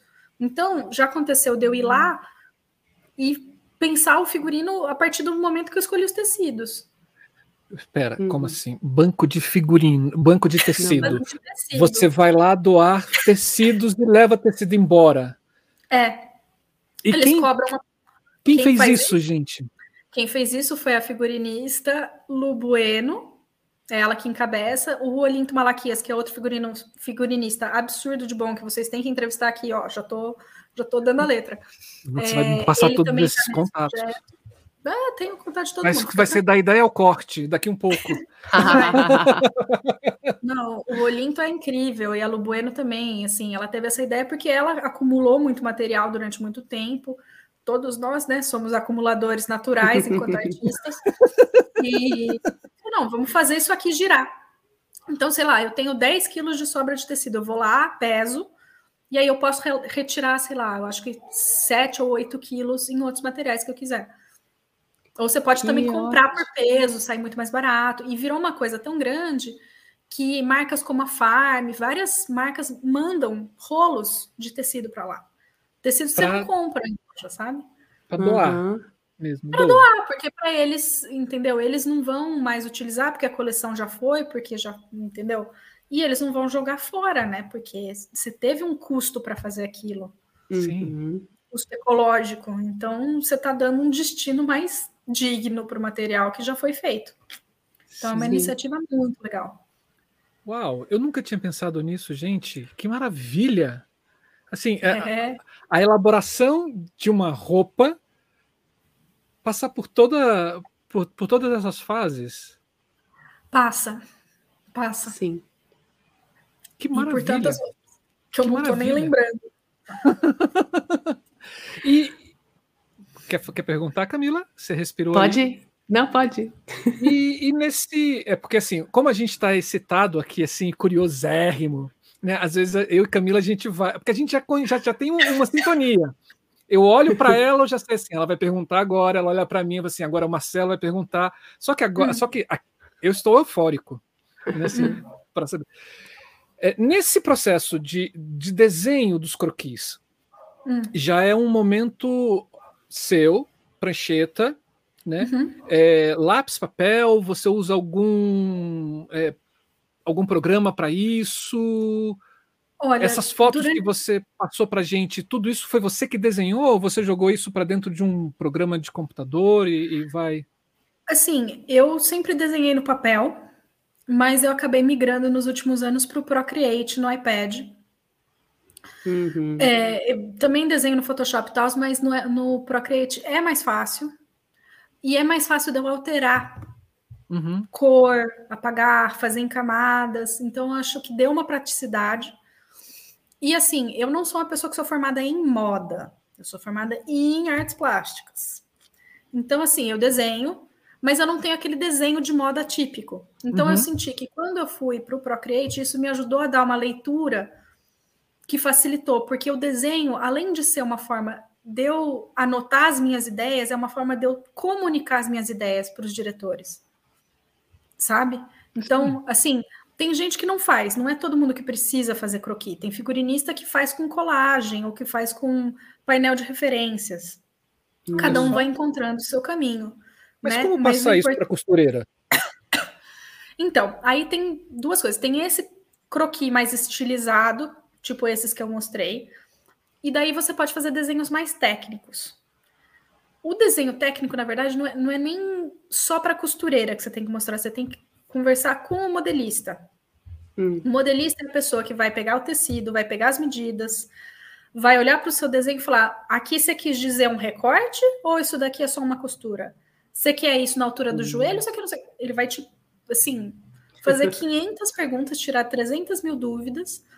O pessoal da moda, além de fazer esse croquis estilizado, eles fazem um desenho bem técnico, bem certinho, assim. A gente não tem muito esse tempo, não. Então, no uhum. caso do Nick Shadow, eu até fiz um desenho técnico um pouquinho melhorzinho, mostrando essas alterações que eu queria, para ajudar a orientar o modelista.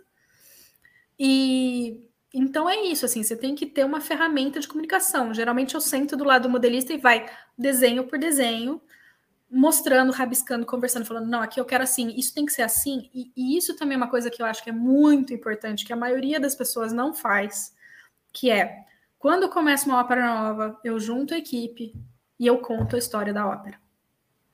Junto a sua equipe de figurino. A minha equipe de figurino, eu junto a equipe e conto a história da ópera. Porque isso ajuda as pessoas a entender e dar sentido para o que elas estão fazendo. Então, quando o uhum. modelista me questiona e fala, ah, mas por que, que tem que ter isso aqui? aqui? Ó, oh, tem que ter isso, porque tem esse significado na cena, porque na cena ele vai abaixar, levantar, fazendo não sei o que, não sei o que, não sei o que. Então, sabe, tem que ter essa ponte. Uhum. E tem que ter sentido, e tem que ter explicação. Né? O modelista não é um robô. O modelista uhum. tem que entender do que, que ele está fazendo, por que, que ele está fazendo. então, Sim. tem tudo isso. Você tem que fazer reunião com equipe. As costureiras também, por exemplo, esse casaco do Nick Shadow tinha acho que 18 partes diferentes, 18 peças. Nossa. E o contrato do modelista já tinha acabado, acabou antes da estreia umas duas semanas antes. Então, é ele deixou é o molde. Tempo? Não é, é, não é por... No municipal é por tempo. É assim, ah, é tantas diárias, não, não, não. Era uma coisa assim. Ele já tinha acabado, ele já tinha ido embora, ele tinha deixado o molde pronto. Aí tinha o cortador, então eu tive que pegar o molde, mostrar, falar, ó, essa parte do molde você corta nesse tecido, essa nessa, essa nessa. Cuidado, porque não é uma, uma roupa simétrica. Então você tem que prestar atenção no lado que você está cortando. Aí, quando foi para as costureiras, eu organizei todas as peças, mostrei, fui, ó, agora vamos costurar essa parte aqui. Então, assim, na verdade, assim, o ideal é que não seja só a figurinista fazendo isso, né? Precisa ter uhum. assistente de figurino, que tinha a Sueli lá para me ajudar.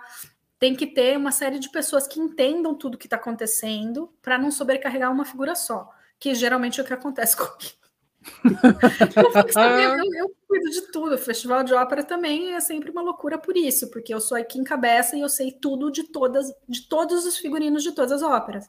Porque eu faço Nossa. o meu figurino e eu gerencio o projeto dos outros figurinistas. Uau! Uau. Entende? Então, uhum. eu, eu sou o oráculo do figurino.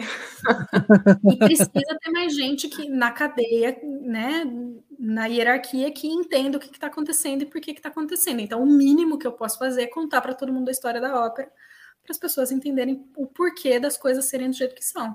Uhum. Então, hum. é essa loucura.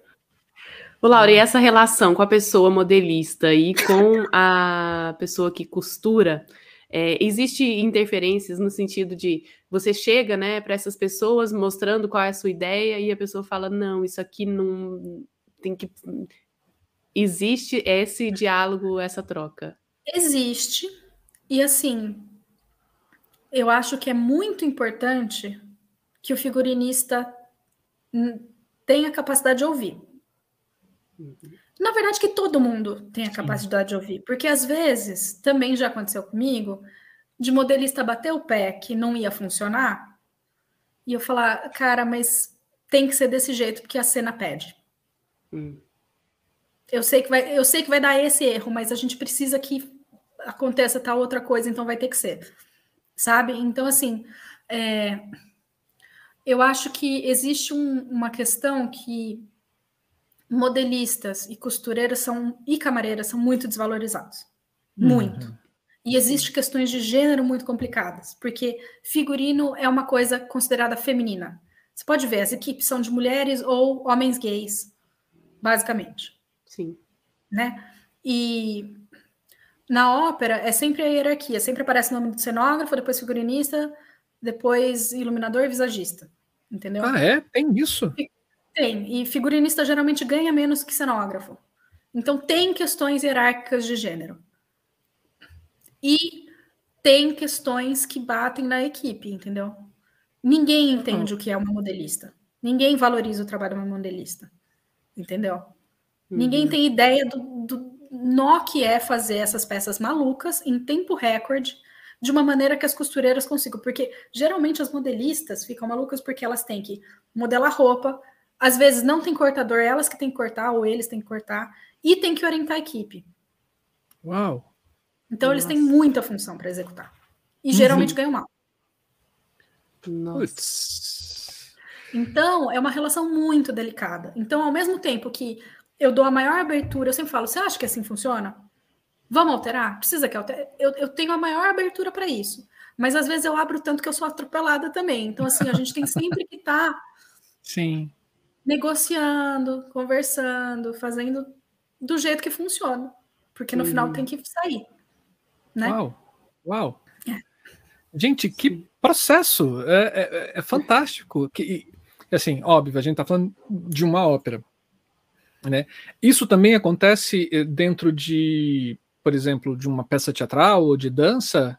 É, essa é um pouco mais restrito? Como é que é isso? Olha, em teatro, geralmente, pelo menos o que eu já fiz de teatro são coisas muito menores. Uhum. É, não, quem faz uma tem... ópera para 100 figurinos, fazer para dois personagens tá. é, fazer para oito personagens tá tranquilão, entendeu? Uhum. Então, geralmente, quando é teatro, é uma relação mais tranquila, né? Não, não exige tanto, eu sinto, sabe? Uhum. Eu sinto que também existe uma diferença muito grande, que é isso que eu falei, a gente tem que ter muito cuidado com os cantores líricos, tem que ter muito cuidado com os bailarinos, e geralmente ator é tratado que nem qualquer coisa. Então, o ator, coitados, mas é verdade, eles acabam sendo muito mais generosos, porque às vezes aquilo compõe. Às vezes, uma cava mal cortada dá um incômodo que ajuda uma postura e ajuda alguma coisa em cena. Uhum. Então, o, o o incômodo pro, pro ator pode ser bom. Pro uhum. cantor nunca é. Pro bailarino nunca é. Porque tem um risco físico pro bailarino, pra pessoa do circo. Uhum. Sabe? Que não dá. Não dá para lidar. Então, eu sinto que quando a gente tá fazendo figurino para teatro, a relação é muito diferente, é muito mais horizontal. Sabe? É uhum. É muito, muito, muito diferente. Pelo menos na minha experiência, assim, é, é bem diferente. Menos pessoas Sim. envolvidas. na ópera, então, a coisa é Nossa. verticalizada demais, né? E precisa hum. ser, sabe? Então, assim, é, sempre que possível, a gente tenta ter essa generosidade de escutar, de pensar. Na ópera uhum. Alma, por exemplo, era uma ópera que se passava na década de 20 eu fui escolhendo tecido por tecido para cada pessoa, pensando em cada pessoa para desenhar os figurinos, porque é um couro que eu conheço, que eu já trabalhei muitas vezes com elas. Quer dizer que elas amaram o figurino? Não, elas detestaram porque era tudo muito reto. Tudo bem, aí eu expliquei, nananana. acontece, gente. Não, não, uhum. Infelizmente, a gente não consegue agradar todo mundo, né? Uhum. Mas a gente tenta o máximo possível acolher. Uhum. Porque é isso, já é tão difícil estar no palco, né? A gente está aqui atrás, a gente já acha difícil, imagina para eles que estão lá expostos. Então, assim, vamos fazer o possível para todo mundo se sentir feliz, minimamente.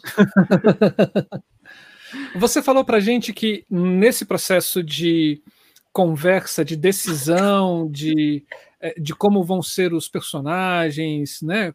demorou aí duas semanas, né? De você, opa, ok, massa, eu vou lá, desenho, volto, duas semanas por aí, né? E o processo de, de, de execução disso, né? Ok, tá tudo, tudo aprovado, vamos pro corte agora. Como é que é isso? Quanto tempo? Olha, foi. A gente começou. Que assim, a gente começou as primeiras discussões finalzinho de agosto, aí tipo é bem final de agosto, foi setembro. Setembro a gente fez essas discussões, foi três semanas mais ou menos. Aí teve um hiato aí de conseguir começar os materiais, conseguir contratação, nananã. Então eu comecei a trabalhar com a equipe começo de outubro uhum. e estreou 11 de novembro, se não me engano. Então foi um mês e meio. Nossa! E, e assim. para! Um mês e meio para confeccionar tudo? É, não, e deu. deu. porque era isso, eu tinha acervo, entendeu? Tinha muita Deus. coisa que eu não estava fazendo do zero. Deus. E porque não era um coro grande, esse coro tinha, acho que 20, 20 pessoas, acho que eram 10 homens, 10 mulheres, ou 20 homens, 20 mulheres, era um coro que não era tão grande, o coro do Amazonas são 60, são 30 homens e 30 mulheres, é bem maior. E uhum. tem ópera que eu já fiz em Manaus que tinham três trocas, então, entendeu? Só aí era 180 figurinos. Nossa Senhora! É. Um mês. Entendi. é. Nossa, é, choquei. choquei. É. Não, Turandot, que eu fiz assistência de figurino, eu fiz assistência para Sofia de Nunzio, que é uma figurinista argentina muito legal. Tinham dois coros adultos, o coral uhum. lírico uhum. e o paulistano, então aí já dava 120 pessoas. Uia. Tinha um coral infantil, tinha balé e tinha os solistas com dois elencos. Então, assim, eu nem sei Nossa. quantas pessoas tinha naquela ópera.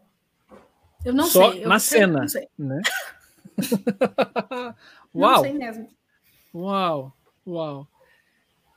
É um, é um mergulho, né? Assim, quando, faz, quando você vai fazer um, um figurino para uma ópera, não tem como fazer outra coisa na vida, né? Não. Você não tem vida. Você fica sem vida. Mesmo assim. Você só faz aquilo. Assim, é, é insano. Uhum. Porque acaba tendo. É porque é isso também, né? Como a gente. A ópera depende muito de verba pública, né? É uhum. É sempre via Rouanet, via coisas assim. Então sempre tem atraso para sair verba, as coisas saem em cima de. Entendeu? Não é, não é má vontade dos uhum. gestores. É porque as coisas são assim, né? A máquina pública é morosa tal. E aí acaba tudo atrasando, vai se atropelando, e quando você vê, são, falta um mês e você precisa correr. Uia. Sim. Porque já o teatro está reservado, né? Ah, e, e, é isso que eu falo, assim, eu fiz poucas coisas de cinema. Duas coisas só na minha vida. É muito diferente. O tempo é outro. Porque a gente uhum. tem uma urgência, tem uma adrenalina, entende? Assim. E tem umas coisas assim.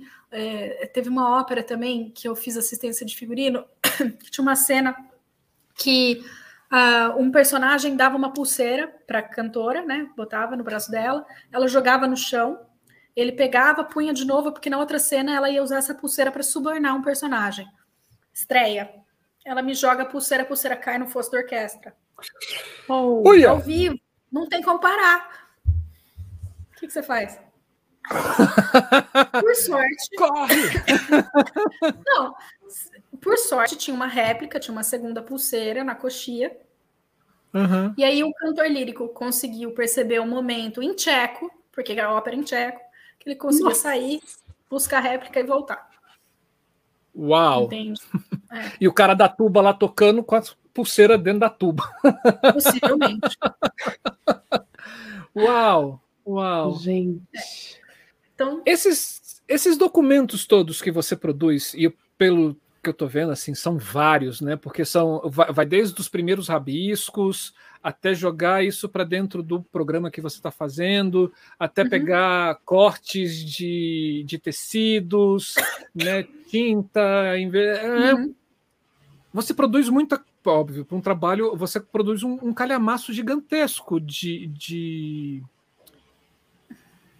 Vamos documentos. dar um nome de documentos. É porque eu não queria dar o nome desse de, de documentos, porque esse seria um próximo passo, né? Assim, hum. mas de de experimento. eh, Como é que é que pessoa- os pintores fazem antes de passar para a tela? Rascunho. De rascunho, isso. É, desses rascunhos. É, esses rascunhos, óbvio, né? Assim, são documentos. Você guarda isso? Você vai, vai, Eu vai montando suas pastinhas? Guarda. Eu guardo. Quando eu fazia em papel, eu guardava em pastinhas, em Aham. papel. Assim, eu guardo em pastas digitais, mas eu também, por exemplo, Festival de Ópera, eu imprimo o projeto de cada um dos figurinistas, monto uma pasta para o modelista, entrego para ela, para ela poder fazer as anotações. Eu tenho uma pasta física minha, que daí eu coloco as amostras junto, as fichas de medida. Então, eu vou formando pastas físicas, sim, e eu guardo durante um tempo. E, e além dos rascunhos de desenho, eu tenho tabelas de medida dos Hum. lugares que eu vou. Eu tenho tabela de orçamento, eu tenho é, listas e tabelas de modelagem, listas e tabelas de confecção de adereço, entende? Eu tenho, eu produzo um mundo de documentos para além da parte artística, Sim. Né? Sim, Porque sim. também tem esse lado, também tem esse controle de gastos que precisa ter, né? Também tem, sabe, lista de prova de figurino, de que falta sapato para quem, sabe? Uhum. Uhum. Nossa, tem uma infinidade de coisas. E eu tenho também, por exemplo, de quando eu fiz assistência em Turandot, eu tenho as pasta, pasta ainda com todos os croquis da figurinista, tem um monte de coisa. Daqui a pouco meu Google Drive vai explodir e eu não vou saber por quê, sabe? É, eu, eu digo isso porque é, esses documentos acabam contando histórias, né? Assim, não somente a história do espetáculo que você fez, mas como também a sua história como, como artista, né? E quem sabe daqui, quer dizer, se existir humanidade daqui a 80 anos, né? Assim, é, É. se, se existir gente, mas sei lá, daqui a 80 anos, é, alguém chegar e falar assim, cara, foi o Turandot foi um espetáculo feito em 2000 e alguma coisa, e vamos lá, assim, é, quais são os, é, os documentos que podem narrar essa história? Né? Então. Esses documentos que você guarda, narra essa história também, né? E a gente tem um problema com o digital, que é, por um lado, ele facilita a nossa vida, por outro, ele Aham. cria o problema para arquivologia, que é que além de guardar o software, você tem que guardar o hardware, né? Então você tem que ter o Sim. programa que lê o arquivo Sim. e você sim, tem que ter Ah. o, a- o- o equipamento que Uhum. tem o programa. sim, Então, sim, isso é verdade. eu acho que a gente tem que tomar muito. Eu sou muito do digital, uso muito, mas sempre que possível é importante ter uma, uma coisa física, porque ela ainda tem É. mais chance de sobreviver. Porque a gente tem que sempre que pensar nessa migração, né? Do software. na e do morte desse programa, né? Porque você pode ter até o arquivo e você- se você perde o programa X, esse programa ele é descontinuado e você não tem mais como abrir. Né? Exato. Por exemplo, a gente pediu uma documentação de um iluminador na argentino e ele mandou tudo em, em um software de 3D que a gente utiliza. Aí ele parte do pressuposto que a gente tem esse software para analisar os documentos dele. Aí assim, não, cara, agora eu vou ter que pegar o Iswig, abaixar o Iswig para abrir o, o negócio dele nesse sentido. É, né? então. E ainda fo- fora que assim são como é que é os NAT digitais agora dentro da arquivologia tem esse processo chamados NAT digitais são aqueles documentos que nascem no formato digital Uhum. né e, e o impresso dele é um registro né, do De uma que ele é camada, né? de uma camada olha parabéns Laura parabéns que bom que você guarda isso que bom que você entende isso olha que eu fico muito Oh. feliz Eu trabalhei em arquivo de teatro. Olha. Eu trabalhei no. Eu fui estagiária um ano e meio no arquivo do Lume Teatro, daqui da Unicamp. Fui Sim. bolsista deles, então eu organizava a documentação deles em papel. Sim. E por isso que eu tenho essa consciência tão clara do, do problema que é. sim ah, meu coração Sim. bateu mais forte agora Laura Que maravilha! Que maravilha! É. Ô, Laura, uma, uma questão que me ocorreu aqui bem antes, né? Mas a, a conversa fluiu, foi ficando, que é nessa escolha do tecido, é você Hum. quem tem que ir pegar tecido, ver, não existe uma. Bom, você pode, assim, por exemplo, eu né, como coordenadora do festival, quando tem um figurinista estrangeiro, por exemplo, eu coleto amostras, faço uma uhum. reunião, falo, ó, oh, encontrei isso. Então, assim, eu faço uma primeira reunião com o figurinista, converso, o que, que você está imaginando? O que, que você está pensando? Que cor, que tecido, que não sei o quê. Anoto tudo que a pessoa quer, faço a pesquisa e levo para ela. Num caso em que eu sou a figurinista da minha própria ópera, geralmente não tem verba, então eu mesma faço isso. No mundo ideal, eu teria uma assistente para fazer essa pesquisa para mim. Sim. Olha Entendeu? que legal. Uhum. E, e a marca do tecido influencia bastante, né? Não? não é marca. Na verdade, é o tipo do tecido, né? Porque é, você, quando você fala, por exemplo, cetim de seda, você está falando, você está dando duas informações aí. Uma é como o tecido é tecido, então cetim, brim, sarja, são formas de você organizar os fios. Uhum. Uh, e seda é, uma, é a matéria-prima. Então você pode falar seda, algodão, lã, poliéster. Então, assim, são essas duas informações que importam. Uau! Sabe? A forma como ele é construído em material, matéria-prima. Mas a matéria. Pela... Ah. E não muda assim se foi feito pela X-Ling ou se foi feito pela tesoura vermelha? Não. Não, não faz diferença. Assim, você tem que ver o que, que você quer daquele tecido. Às vezes, ah, todo mundo fala, ah, seda pura é a melhor coisa. Dependendo do que você quer, não é. Dependendo é. do que você quer, você precisa de um poliéster vagabundo. Uhum. Entende? Então, e nem, na que... nem na tintura dele muda? Cara, muda o que você precisa para atingir aquele material. Então, por exemplo, seda, algodão, lã, linho, você consegue atingir com corantes naturais, inclusive, uhum. né? Que era uhum. como tudo era atingido até 1850, mais ou menos, quando foram inventados os corantes sintéticos. Uhum. Quando veio o corante sintético, você consegue atingir poliéster, poliamida, o que você quiser.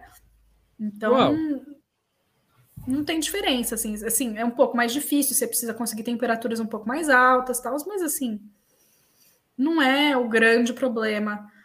Sempre dá-se um jeito. Uau. E quando não, não dá jeito, joga betume. Muito bom. Ótima solução. Muito bom. Falando aí em 1850, aqui quando você estava antes da gente começar, você falou que a profissão de figurinista é uma profissão é, recente, né? Pois é, as pessoas não têm ideia disso, né? Que na verdade, durante muito tempo, assim, o teatro existe há muitos séculos, né? Não só o teatro grego, enfim, uhum. as formas teatrais nos povos do mundo existem há muitos e muitos milênios. A gente gosta de se comunicar assim, a gente gosta de contar história, né? Isso é, eu acho que é a grande coisa da humanidade, é contar história. E o figurino, portanto, sempre existiu. Desde que existe teatro, existe figurino.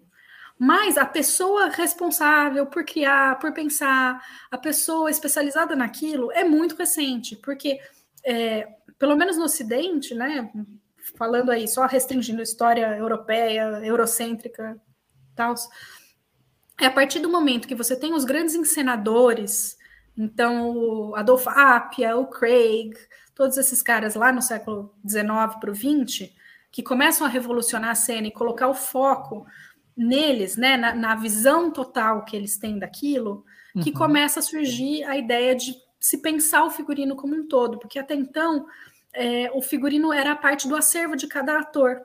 Então, cada ator que entrava para uma companhia trazia o dele. Às vezes, os, os atores eram contratados pelo acervo que, pessoal que eles tinham.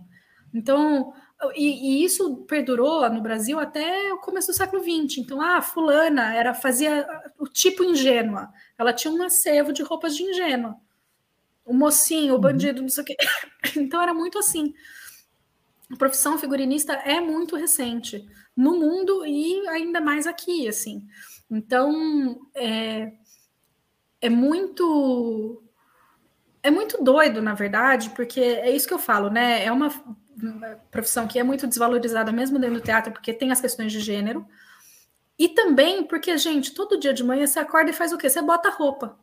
Uhum. Então todo mundo tem roupa, todo mundo tem alguma relação com roupa. Então todo mundo acha que sabe fazer figurino. até um certo ponto. Entendeu? Uhum. Todo mundo quer dar opinião, todo mundo fala, não, mas no meu corpo fica melhor tal coisa. Então, assim, tem que ter um espaço de negociação de delicadeza, de cuidado do trabalho do figurinista com a pessoa que está vestindo que é grande.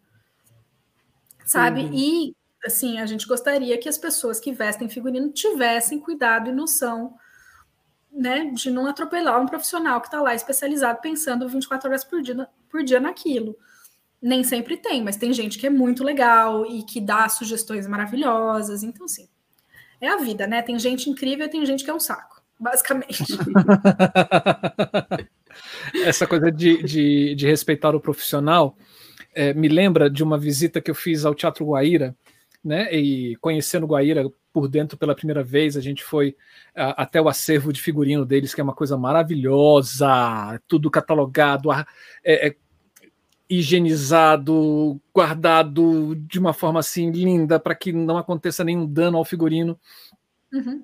E, e, aquelas mulheres ali, assim, é, me explicando e falando: olha, esse daqui é figurino X, da ópera X, aquele é figurino da ópera tal, esse aqui quem vestiu foi Fulano. E aí a gente vai tomando intimidade, né, e conversando, né, e aí eu perguntei assim, mas é, como é que é essa relação de vocês? Vocês dão pitaco e etc? Ela falou assim, damos, damos pitaco sim. Agora, quando não quer, quando não quer escutar a gente, eles se ferram. aí ela contou de um de uma ópera que eles que eles contrataram um estilista italiano. O cara veio para fazer uma o figurino dos personagens principais, assim, sei lá, mocinho e mocinha, né? Assim, pá, uhum. da, da ópera. E era para fazer o figurino deles, assim, como você falou que o figurino vai mudando, né, de acordo com, com, com o libreto. Não, então foi. E tinha uma, um, uma roupa que era uma roupa de gala que ele ia para uma festa X, Y, Z, assim, é uma, uma roupa chiquetérrima. E o cara fez uma roupa assim de detalhes pequenininhos, assim, ah, com veludo. E aí é, as figurinistas, as, as costureiras, falaram assim: Você tem certeza que é assim?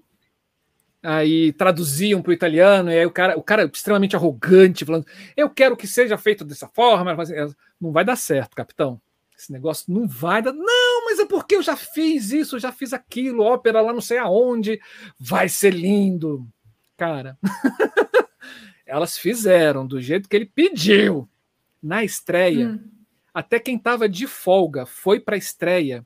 E quando entrou aquele figurino azul, que elas falaram que era um figurino azul, todas elas foram para a plateia para ver. Agora vai, agora vai entrar, agora vai entrar. Cara, o cara entrou, era um pano azul. Não, não tinha leitura. Era, não tinha leitura nenhuma. E o, o cara fez um monte de coisas, colocou é, coisinhas de ouro e não sei. Um pano azul. É. Um pano Isso azul. é uma coisa que eu falo em 90% dos episódios do Pano para Manga, que é você pensar figurino para palco é muito diferente de você pensar figurino para ser filmado. Uhum. É muito diferente. Porque, a distância, entendeu? Aqui, ó. Ah, né? Olha o grau de detalhe. Esse brinco Sim. aqui, põe na distância. Ó, cai meu, cai meu fone. Caiu meu fone. Você põe isso na distância do palco, isso aqui some. Isso aqui não é Sim. nada. Você tem que colocar um brinco deste tamanho. Entendeu? É isso, Sim. a distância do palco pff, amata tudo. Então, assim, uhum. você tem que ouvir quem tá lá. Sabe, primeira vez que eu fui para Manaus também, eu fui de assistente de figurino, tinha que separar umas, umas blusinhas, tipo ciganinha, assim. Aí eu separei algumas, aí uma camareira veio, me puxou de lado e falou assim: é esse modelo que você quer? Eu falei, é. É isso que o figurinista quer. Ela falou, tá bom, então agora eu vou separar no tamanho das pessoas, porque eu conheço o tamanho das pessoas. Eu falei, arrasou, vai. Porque eu peguei aleatório, eu não conhecia o coral ainda, foi a primeira vez que eu fui. Ela separou tudo no tamanho das pessoas. Então, assim, você tem que ouvir quem é da casa. Sim. Você tem que ouvir. Né? Não Sim. dá para chegar com o pé no peito, atrapalhar, sabe? Isso não dá tem que chegar com humildade, com, sabe? Perguntando, posso pisar aqui? Como é que funciona? Qual, qual é a regra da casa? Uhum. Sabe? Isso é uma coisa que, que também eu vejo que faz muita diferença. Uhum. Sim. É, é, com... é, é, aquela coisa, né? Assim, você tem que escutar. A pessoa está lá, a pessoa vive disso. É como a gente, como iluminadores, quando a gente chega num teatro e a gente não conhece, a gente fala assim: vem cá, eu preciso fazer uma luz assim onde é que eu posso colocar os refletores? Né? Qual o melhor lugar aqui com o melhor ângulo. E os caras uhum. fazem isso há muito tempo, né? Assim. É, eles conhecem. Eles conhecem melhor que ninguém. Então, tem que ter humildade, tem que escutar, tem que. E assim, ao mesmo tempo, né, quando você está liderando uma coisa, às vezes eu, eu, brinco que às vezes eu tenho que ser a chata do rolê para as coisas acontecerem. Uhum. Porque às vezes você tem que ser a chata do rolê, às vezes você tem que colocar limite, às vezes você tem que falar não, às vezes você tem que falar, entendeu? Então você tem uhum. que saber fazer as duas coisas. Você tem que ser a pessoa que é capaz de ouvir e capaz de mudar e capaz de negociar, mas você tem que ser a pessoa que põe limite. Uhum. Hum. E ninguém lembra de quando você cedeu, as pessoas só lembram de quando você foi chata. Isso é verdade. Isso é verdade. Eu sei por conta própria. Muito bom. E com aluno é ótimo, né? Eles só lembram dessa parte de limite também. Pô, ah, muito bom. Muito bom. Muito bom te ouvir, Laura. Muito bom mesmo. Ai, sim, que bom, fico feliz. Vocês me aguentaram falando aqui uma hora e meia sem parar, que nem uma doida, e ach... ainda acharam legal, olha, quem diria. não é à toa Vocês que são você... mais doidos que eu. Não é à toa que a gente escolheu, a gente escolheu assim certo, né? Quando a gente falou assim, vamos chamar figurinista, aí eu falei assim, tem a Laura. Eu já bati papo com ela por telefone, sigo uhum. ela no Instagram, vejo coisas maravilhosas, assim, tem, um, tem uma um, uma ideia, assim, tem um pensamento sobre o profissional da cena que é extremamente generoso, né? Esse pensamento e, cara, vai ser ela. Não, e é isso, assim, outra pessoa que realmente vocês deviam chamar é Emília, porque metade do que eu falo aqui eu aprendi da Emília. Você vai me fazer um favor de mandar todos esses nomes. Eu vou mandar, eu vou mandar. Por favor, por favor. Não, e, e assim, Emília é, é a fada do figurino. Vocês vão ver, ela é mágica mesmo. Ela é Sim. coisa melhor que tem. Que delícia, que delícia. Nossa, Laura, eu só tenho que agradecer, assim, porque eu, o que eu tô feliz de começar essas novas temporadas, de ouvir outros processos de criação, é o quanto eu aprendo, né? Ouvindo colegas da área de iluminação, eu aprendo muito, mas assim, tem uma familiaridade, eu não posso negar, né? Eles estão falando ali, eu estou concordando, lembrando das minhas vivências. Agora, uhum. te ouvir é abrir um novo mundo para mim. É, né? Isso que você falou, por exemplo, um, e nunca mais eu vou esquecer na vida é sobre essa relação do tecido, né? De, de cetim, de, da trama e da, do, da, da matéria-prima. É tão simples. É Não tão sabia. Simples. Primeira vez que eu ouço essa informação. Eu já vou, eu já vou aumentar meu cachê por causa disso. Você, por que você está comendo? Porque eu sei a diferença do cetim. Eu sei que é uma trama, viu? Uhum, uhum. Laura ficou. Pronto. Então, assim, eu só tenho a agradecer mesmo por essa generosidade de você expor todo um processo seu e ainda tá ensinando a gente, né? Porque eu acho que várias perguntas nossas foi uma pergunta de pessoas que não são da área e, ah. e você respondeu lindamente, prontamente. Então, muito obrigada por isso e parabéns pelo seu trabalho. Eu estou aqui encantada.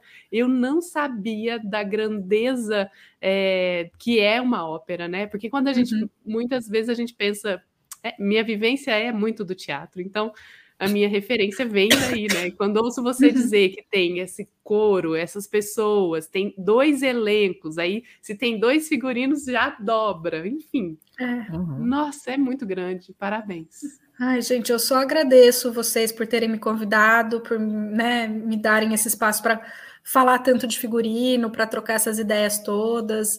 É um espaço que é muito importante mesmo. É, eu acho que, de fato, falta muito essa comunicação, esse aprendizado entre áreas, sabe? O Sim. tanto de coisa que eu, sabe, cutuquei a Cuca, falei, Cuca, me explica isso aqui, por que, que entendeu? Como é que isso daqui da luz funciona? Sabe? Uhum. A, a, gente não, nem sempre pode ter na nossa formação esse, esse tempo de aprender sobre as outras áreas. Então, ter um canal como a Ideia Luz é fundamental, é simplesmente fundamental, mesmo assim, de ter esse espaço de troca de entendimento, de conversa, é, para a gente poder fazer trabalhos cada vez melhores. E eu faço teatro, eu faço ópera e eu gosto muito das duas modalidades. Eu escolhi, inclusive, eu até pensei, ah, eu posso falar de tal espetáculo de teatro. Eu falei, não, eu vou falar de ópera porque pouca gente fala de ópera. Uhum. Pouca gente assiste ópera. Sim. Né? Sim. Então, assim, às vezes desperta uma curiosidade. Porque tem coisa legal, tem muita coisa na ópera que eu sei que é difícil, é chato, é longo, é cantado em outra língua, é umas coisas meio mocinha sempre morre no final, mas tem coisa legal também que vale a pena. Tem, é muito bom. Aqui no FAC, que é o Fundo de Apoio à Cultura, quando eu olho aqui, eu olho, para a janela, não sei porquê. Mas assim, aqui em Brasília tem uma linha de financiamento, de apoio, né? Apoio é, para óperas. Né? É, Olha só. É, tem, e óbvio, assim, você não tem as grandes óperas, porque o dinheiro é muito pouco, você trabalha com uma uhum. orquestra bem reduzida, né? É, e coros também, etc mas assim, uh, o, as pessoas que, fazia, que fazem ópera aqui pressionaram o Estado para que o Estado abrisse nesse apoio governamental, nesse, nesse financiamento, nesse fundo de apoio à cultura, uhum. é, a rubrica para óperas. E isso fez com que muito mais gente começasse a se interessar pois é. pelo movimento, pela, pela é linguagem. E isso veio de um esforço que aconteceu na pandemia, que a gente formou o Fórum Brasileiro de Ópera, Dança e Música de Concerto. Uhum. E aí começou a ter essa pressão para em todos os editais ter uma coisa de ópera também. Porque isso, tem estudante que estuda canto lírico, entendeu? Sim. Eles precisam de espaço para cantar, para fazer o deles também, entendeu? Tem compositores compondo óperas novas em português sabe? Teve Sim. estreia no Municipal, Sim. o Festival de Ópera de Manaus sempre traz coisas brasileiras também. Então, assim, é, eu, o que é importante entender, eu acho, é que, ok, a ópera é uma coisa super europeia, blá, blá, blá, blá, blá, mas a ópera pode ser nossa. E a ópera pode ser atual. Uhum. Sabe? E a ópera pode ser relevante de novo. Sim. E a ópera é uma cadeia produtiva imensa. É uma indústria imensa. Sim. Na realidade, é a, indústria, a indústria do, da cultura ela gera mais dinheiro para o Brasil do que o agronegócio. Pois é. O, a ideia é assim: a grande questão é que a gente não está dentro do Congresso como deputado e senador para fazer leis que apoiem a cultura. Porque a gente. Então. É, é, eu estava vendo assim, é, é incrivelmente maior gigantesco a diferença entre o que gera o agronegócio e o que gera a cadeia cultural brasileira. Mas e eu quando... acho que tem uma questão que é o agronegócio é muito dinheiro na mão de poucos. A cultura ela consegue ter né, de, um, muito dinheiro distribuído com o maior número de pessoas. Isso não é interessante para o tipo de economia que a galera está querendo. Para o capitalismo. Distribuição, distribuição de renda, né? Então não é só a não representatividade, que eu acho também que é um grande problema uhum. nosso, mas tem essa outra questão. Sim. Ah, é. E, e, se vocês quiserem conversar sobre indústria criativa e ópera e nananã, Flávia Furtado, diretora do Festival Amazonas de Ópera. A Flávia. Sim. Você conhece? Por ouro. Eu conheço, eu esqueço. Eu conheço do, dos Invisíveis. E falando nisso, gente, entra no YouTube, tem um ciclo de palestras e de bate-papos sobre Os Invisíveis, que foi um projeto encabeçado pela Laura, Laura Tissa, o, o... Renata e o Alício. Sim, que é bate-papos maravilhosos, maravilhosos. Tem uma mesa só de luz, de iluminação, Sim. inclusive, né? Sim, então, tem uma mesa de então, é. figurino, tem uma mesa tem uma de cenografia, tem uma de cenotecnia e cenografia, tem uma de montadores e contra-regras, uhum. que é muito legal. Tem uma de pode, luz, pode, pode, tem uma de Sim. produção, acho que são cinco, se não me engano, acho que não essas. E que gerou esse livro Isso. aqui, ó. Esse mesmo. E que gerou esse livro. E aqui dentro tem as pessoas que participaram né? Uhum. E a história dessas pessoas, né, contadas não somente ali na, na no, no bate-papo, mas no bate-papo eram temas bem específicos, mas essas uhum. pessoas estão aqui. E é muito legal, gente. Deixa eu ver o nome, Marcelo. Os Invisíveis. Ciclo de debates, Os Invisíveis. Vale a pena assistir, muito. Muito mesmo. Eu conheci a Laura por isso, por, por esse ciclo, né? Maravilha, uhum. parabéns, parabéns. Nossa, agora parabéns. fiquei mais apaixonado ainda, gente. Bom demais. Muito bom, muito bom. Sim. Alguma coisa mais, Laura, que você queira falar para gente sobre essa sua arte de vestir as pessoas e caracterizar os personagens? Ai, acho que acho que dá pano para manga, por isso que eu fiz um podcast. Gente, ó, sigam a página e eu já vou me inscrever aqui a hora que acabar o programa e eu quero ouvir. Muito então é bom. É Vamos podcast, podcastar muito pano para manga. Já virou, é já virou verbo, né? Já. Já virou verbo. É isso, Bom, pessoas. Laura, ah, vai lá, vai. Agradecer. Por favor, Camila. Merchan final vai ser meu. A gente quer agradecer mais uma vez. Obrigada. Agradecer a vocês que estão nos assistindo, que estão aqui com a gente. Agradecer a quem vai assistir, quem está assistindo no modo gravado. Muito obrigada pela presença de vocês, gente. O canal é essa mistura gostosa de pessoas convidadas generosas, Marcelo e eu firmes e fortes, e vocês aí do outro lado assistindo e estando aqui com a gente. E vou falar rapidinho: estamos no Facebook, Instagram, Telegram. É só seguir a gente por lá que a gente conta o que vem, o que acontece dentro desse canal. Estamos nas plataformas de podcast, é só você procurar dar ideia à luz e dar o play. Hoje nós somos um canal totalmente independente e se você quer e pode ajudar, existem algumas formas. Uma delas é através do cifrão que está aqui na conversa, no chat ao vivo. Você pode ser um membro, uma membra do nosso canal. E a gente está dividindo um abacaxi com vocês. Olha que delícia, minha gente! Um abacaxi docinho. Que é o seguinte: a gente precisa renovar a licença da nossa plataforma de transmissão. E ela custa em dólares, dolores, dólares, minha gente. Então, a gente está convidando vocês para dividir esse abacaxi com a gente através de uma vaquinha que a gente lançou no site abacaxi, só que é com SHI com. É só vocês entrarem no site e procurar Da Ideia à Luz, que tem a nossa campanha, que é StreamYard para o Da Ideia à Luz. Colaborem com a quantia que vocês puderem e ajuda a gente a manter este canal vivo, firme e forte por mais um ano. Já temos, nós somos dois anos de existência e vamos seguir em frente. É isso. E aquela, aquela coisa, né, gente? Deixa o joinha, compartilhe o vídeo. Se já é inscrito no canal, maravilha. Se não, se inscreva, acione o sininho, que tudo isso colabora também para a nossa existência e muito.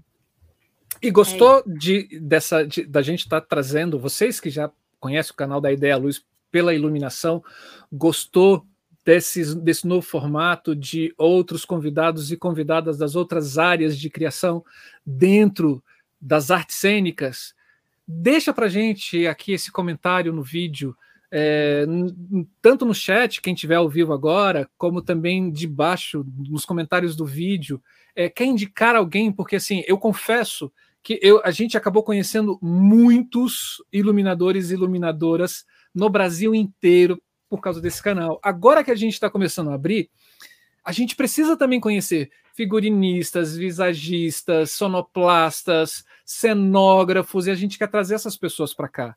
Então, indica para a gente também, tanto aqui né, nesse vídeo, como também em nossas redes sociais, põe lá o contato, ou põe o nome da pessoa que a gente corre atrás, entre em contato, se puder deixar o contato maravilha ainda, melhor ainda, né? E a gente vai atrás de pessoas no Brasil inteiro que trabalham com essas artes técnicas criativas das artes cênicas. Para a gente vai ser maravilhoso, a gente vai a gente vai se apaixonar. com certeza. E aprender cada vez mais. Com certeza. Lauritia, muito obrigado mais uma vez. Imagina, eu que agradeço de novo. Muito obrigada para quem assistiu e quem vai assistir. E vida longa ao projeto de vocês. Yeah. Obrigadão. E, gente, todo o programa Criação a gente termina com uma frase de uma pessoa que já passou aqui pelo canal. Então, a frase de hoje é a seguinte: cenografia, maquiagem, iluminação e figurino são elementos ativos no processo das estruturas criativas. Quem falou isso para a gente foi a Cíntia Carla. É isso. Que está num debate nosso falando sobre a, o diálogo dessas linguagens. Vale a pena conferir. Está na nossa playlist Debate. Sim. Fiquem bem, pessoas. Se cuidem. Um beijo. Boa noite. Beijo, queijo, gente. Esse foi. Eu não posso falar que esse foi mais um da Ideia Luz Criação, né? Assim. Esse foi um. É, esse foi um da Ideia Luz Criação figurino. Né? Sim. Beijos, queijo, gente. Tchau, tchau.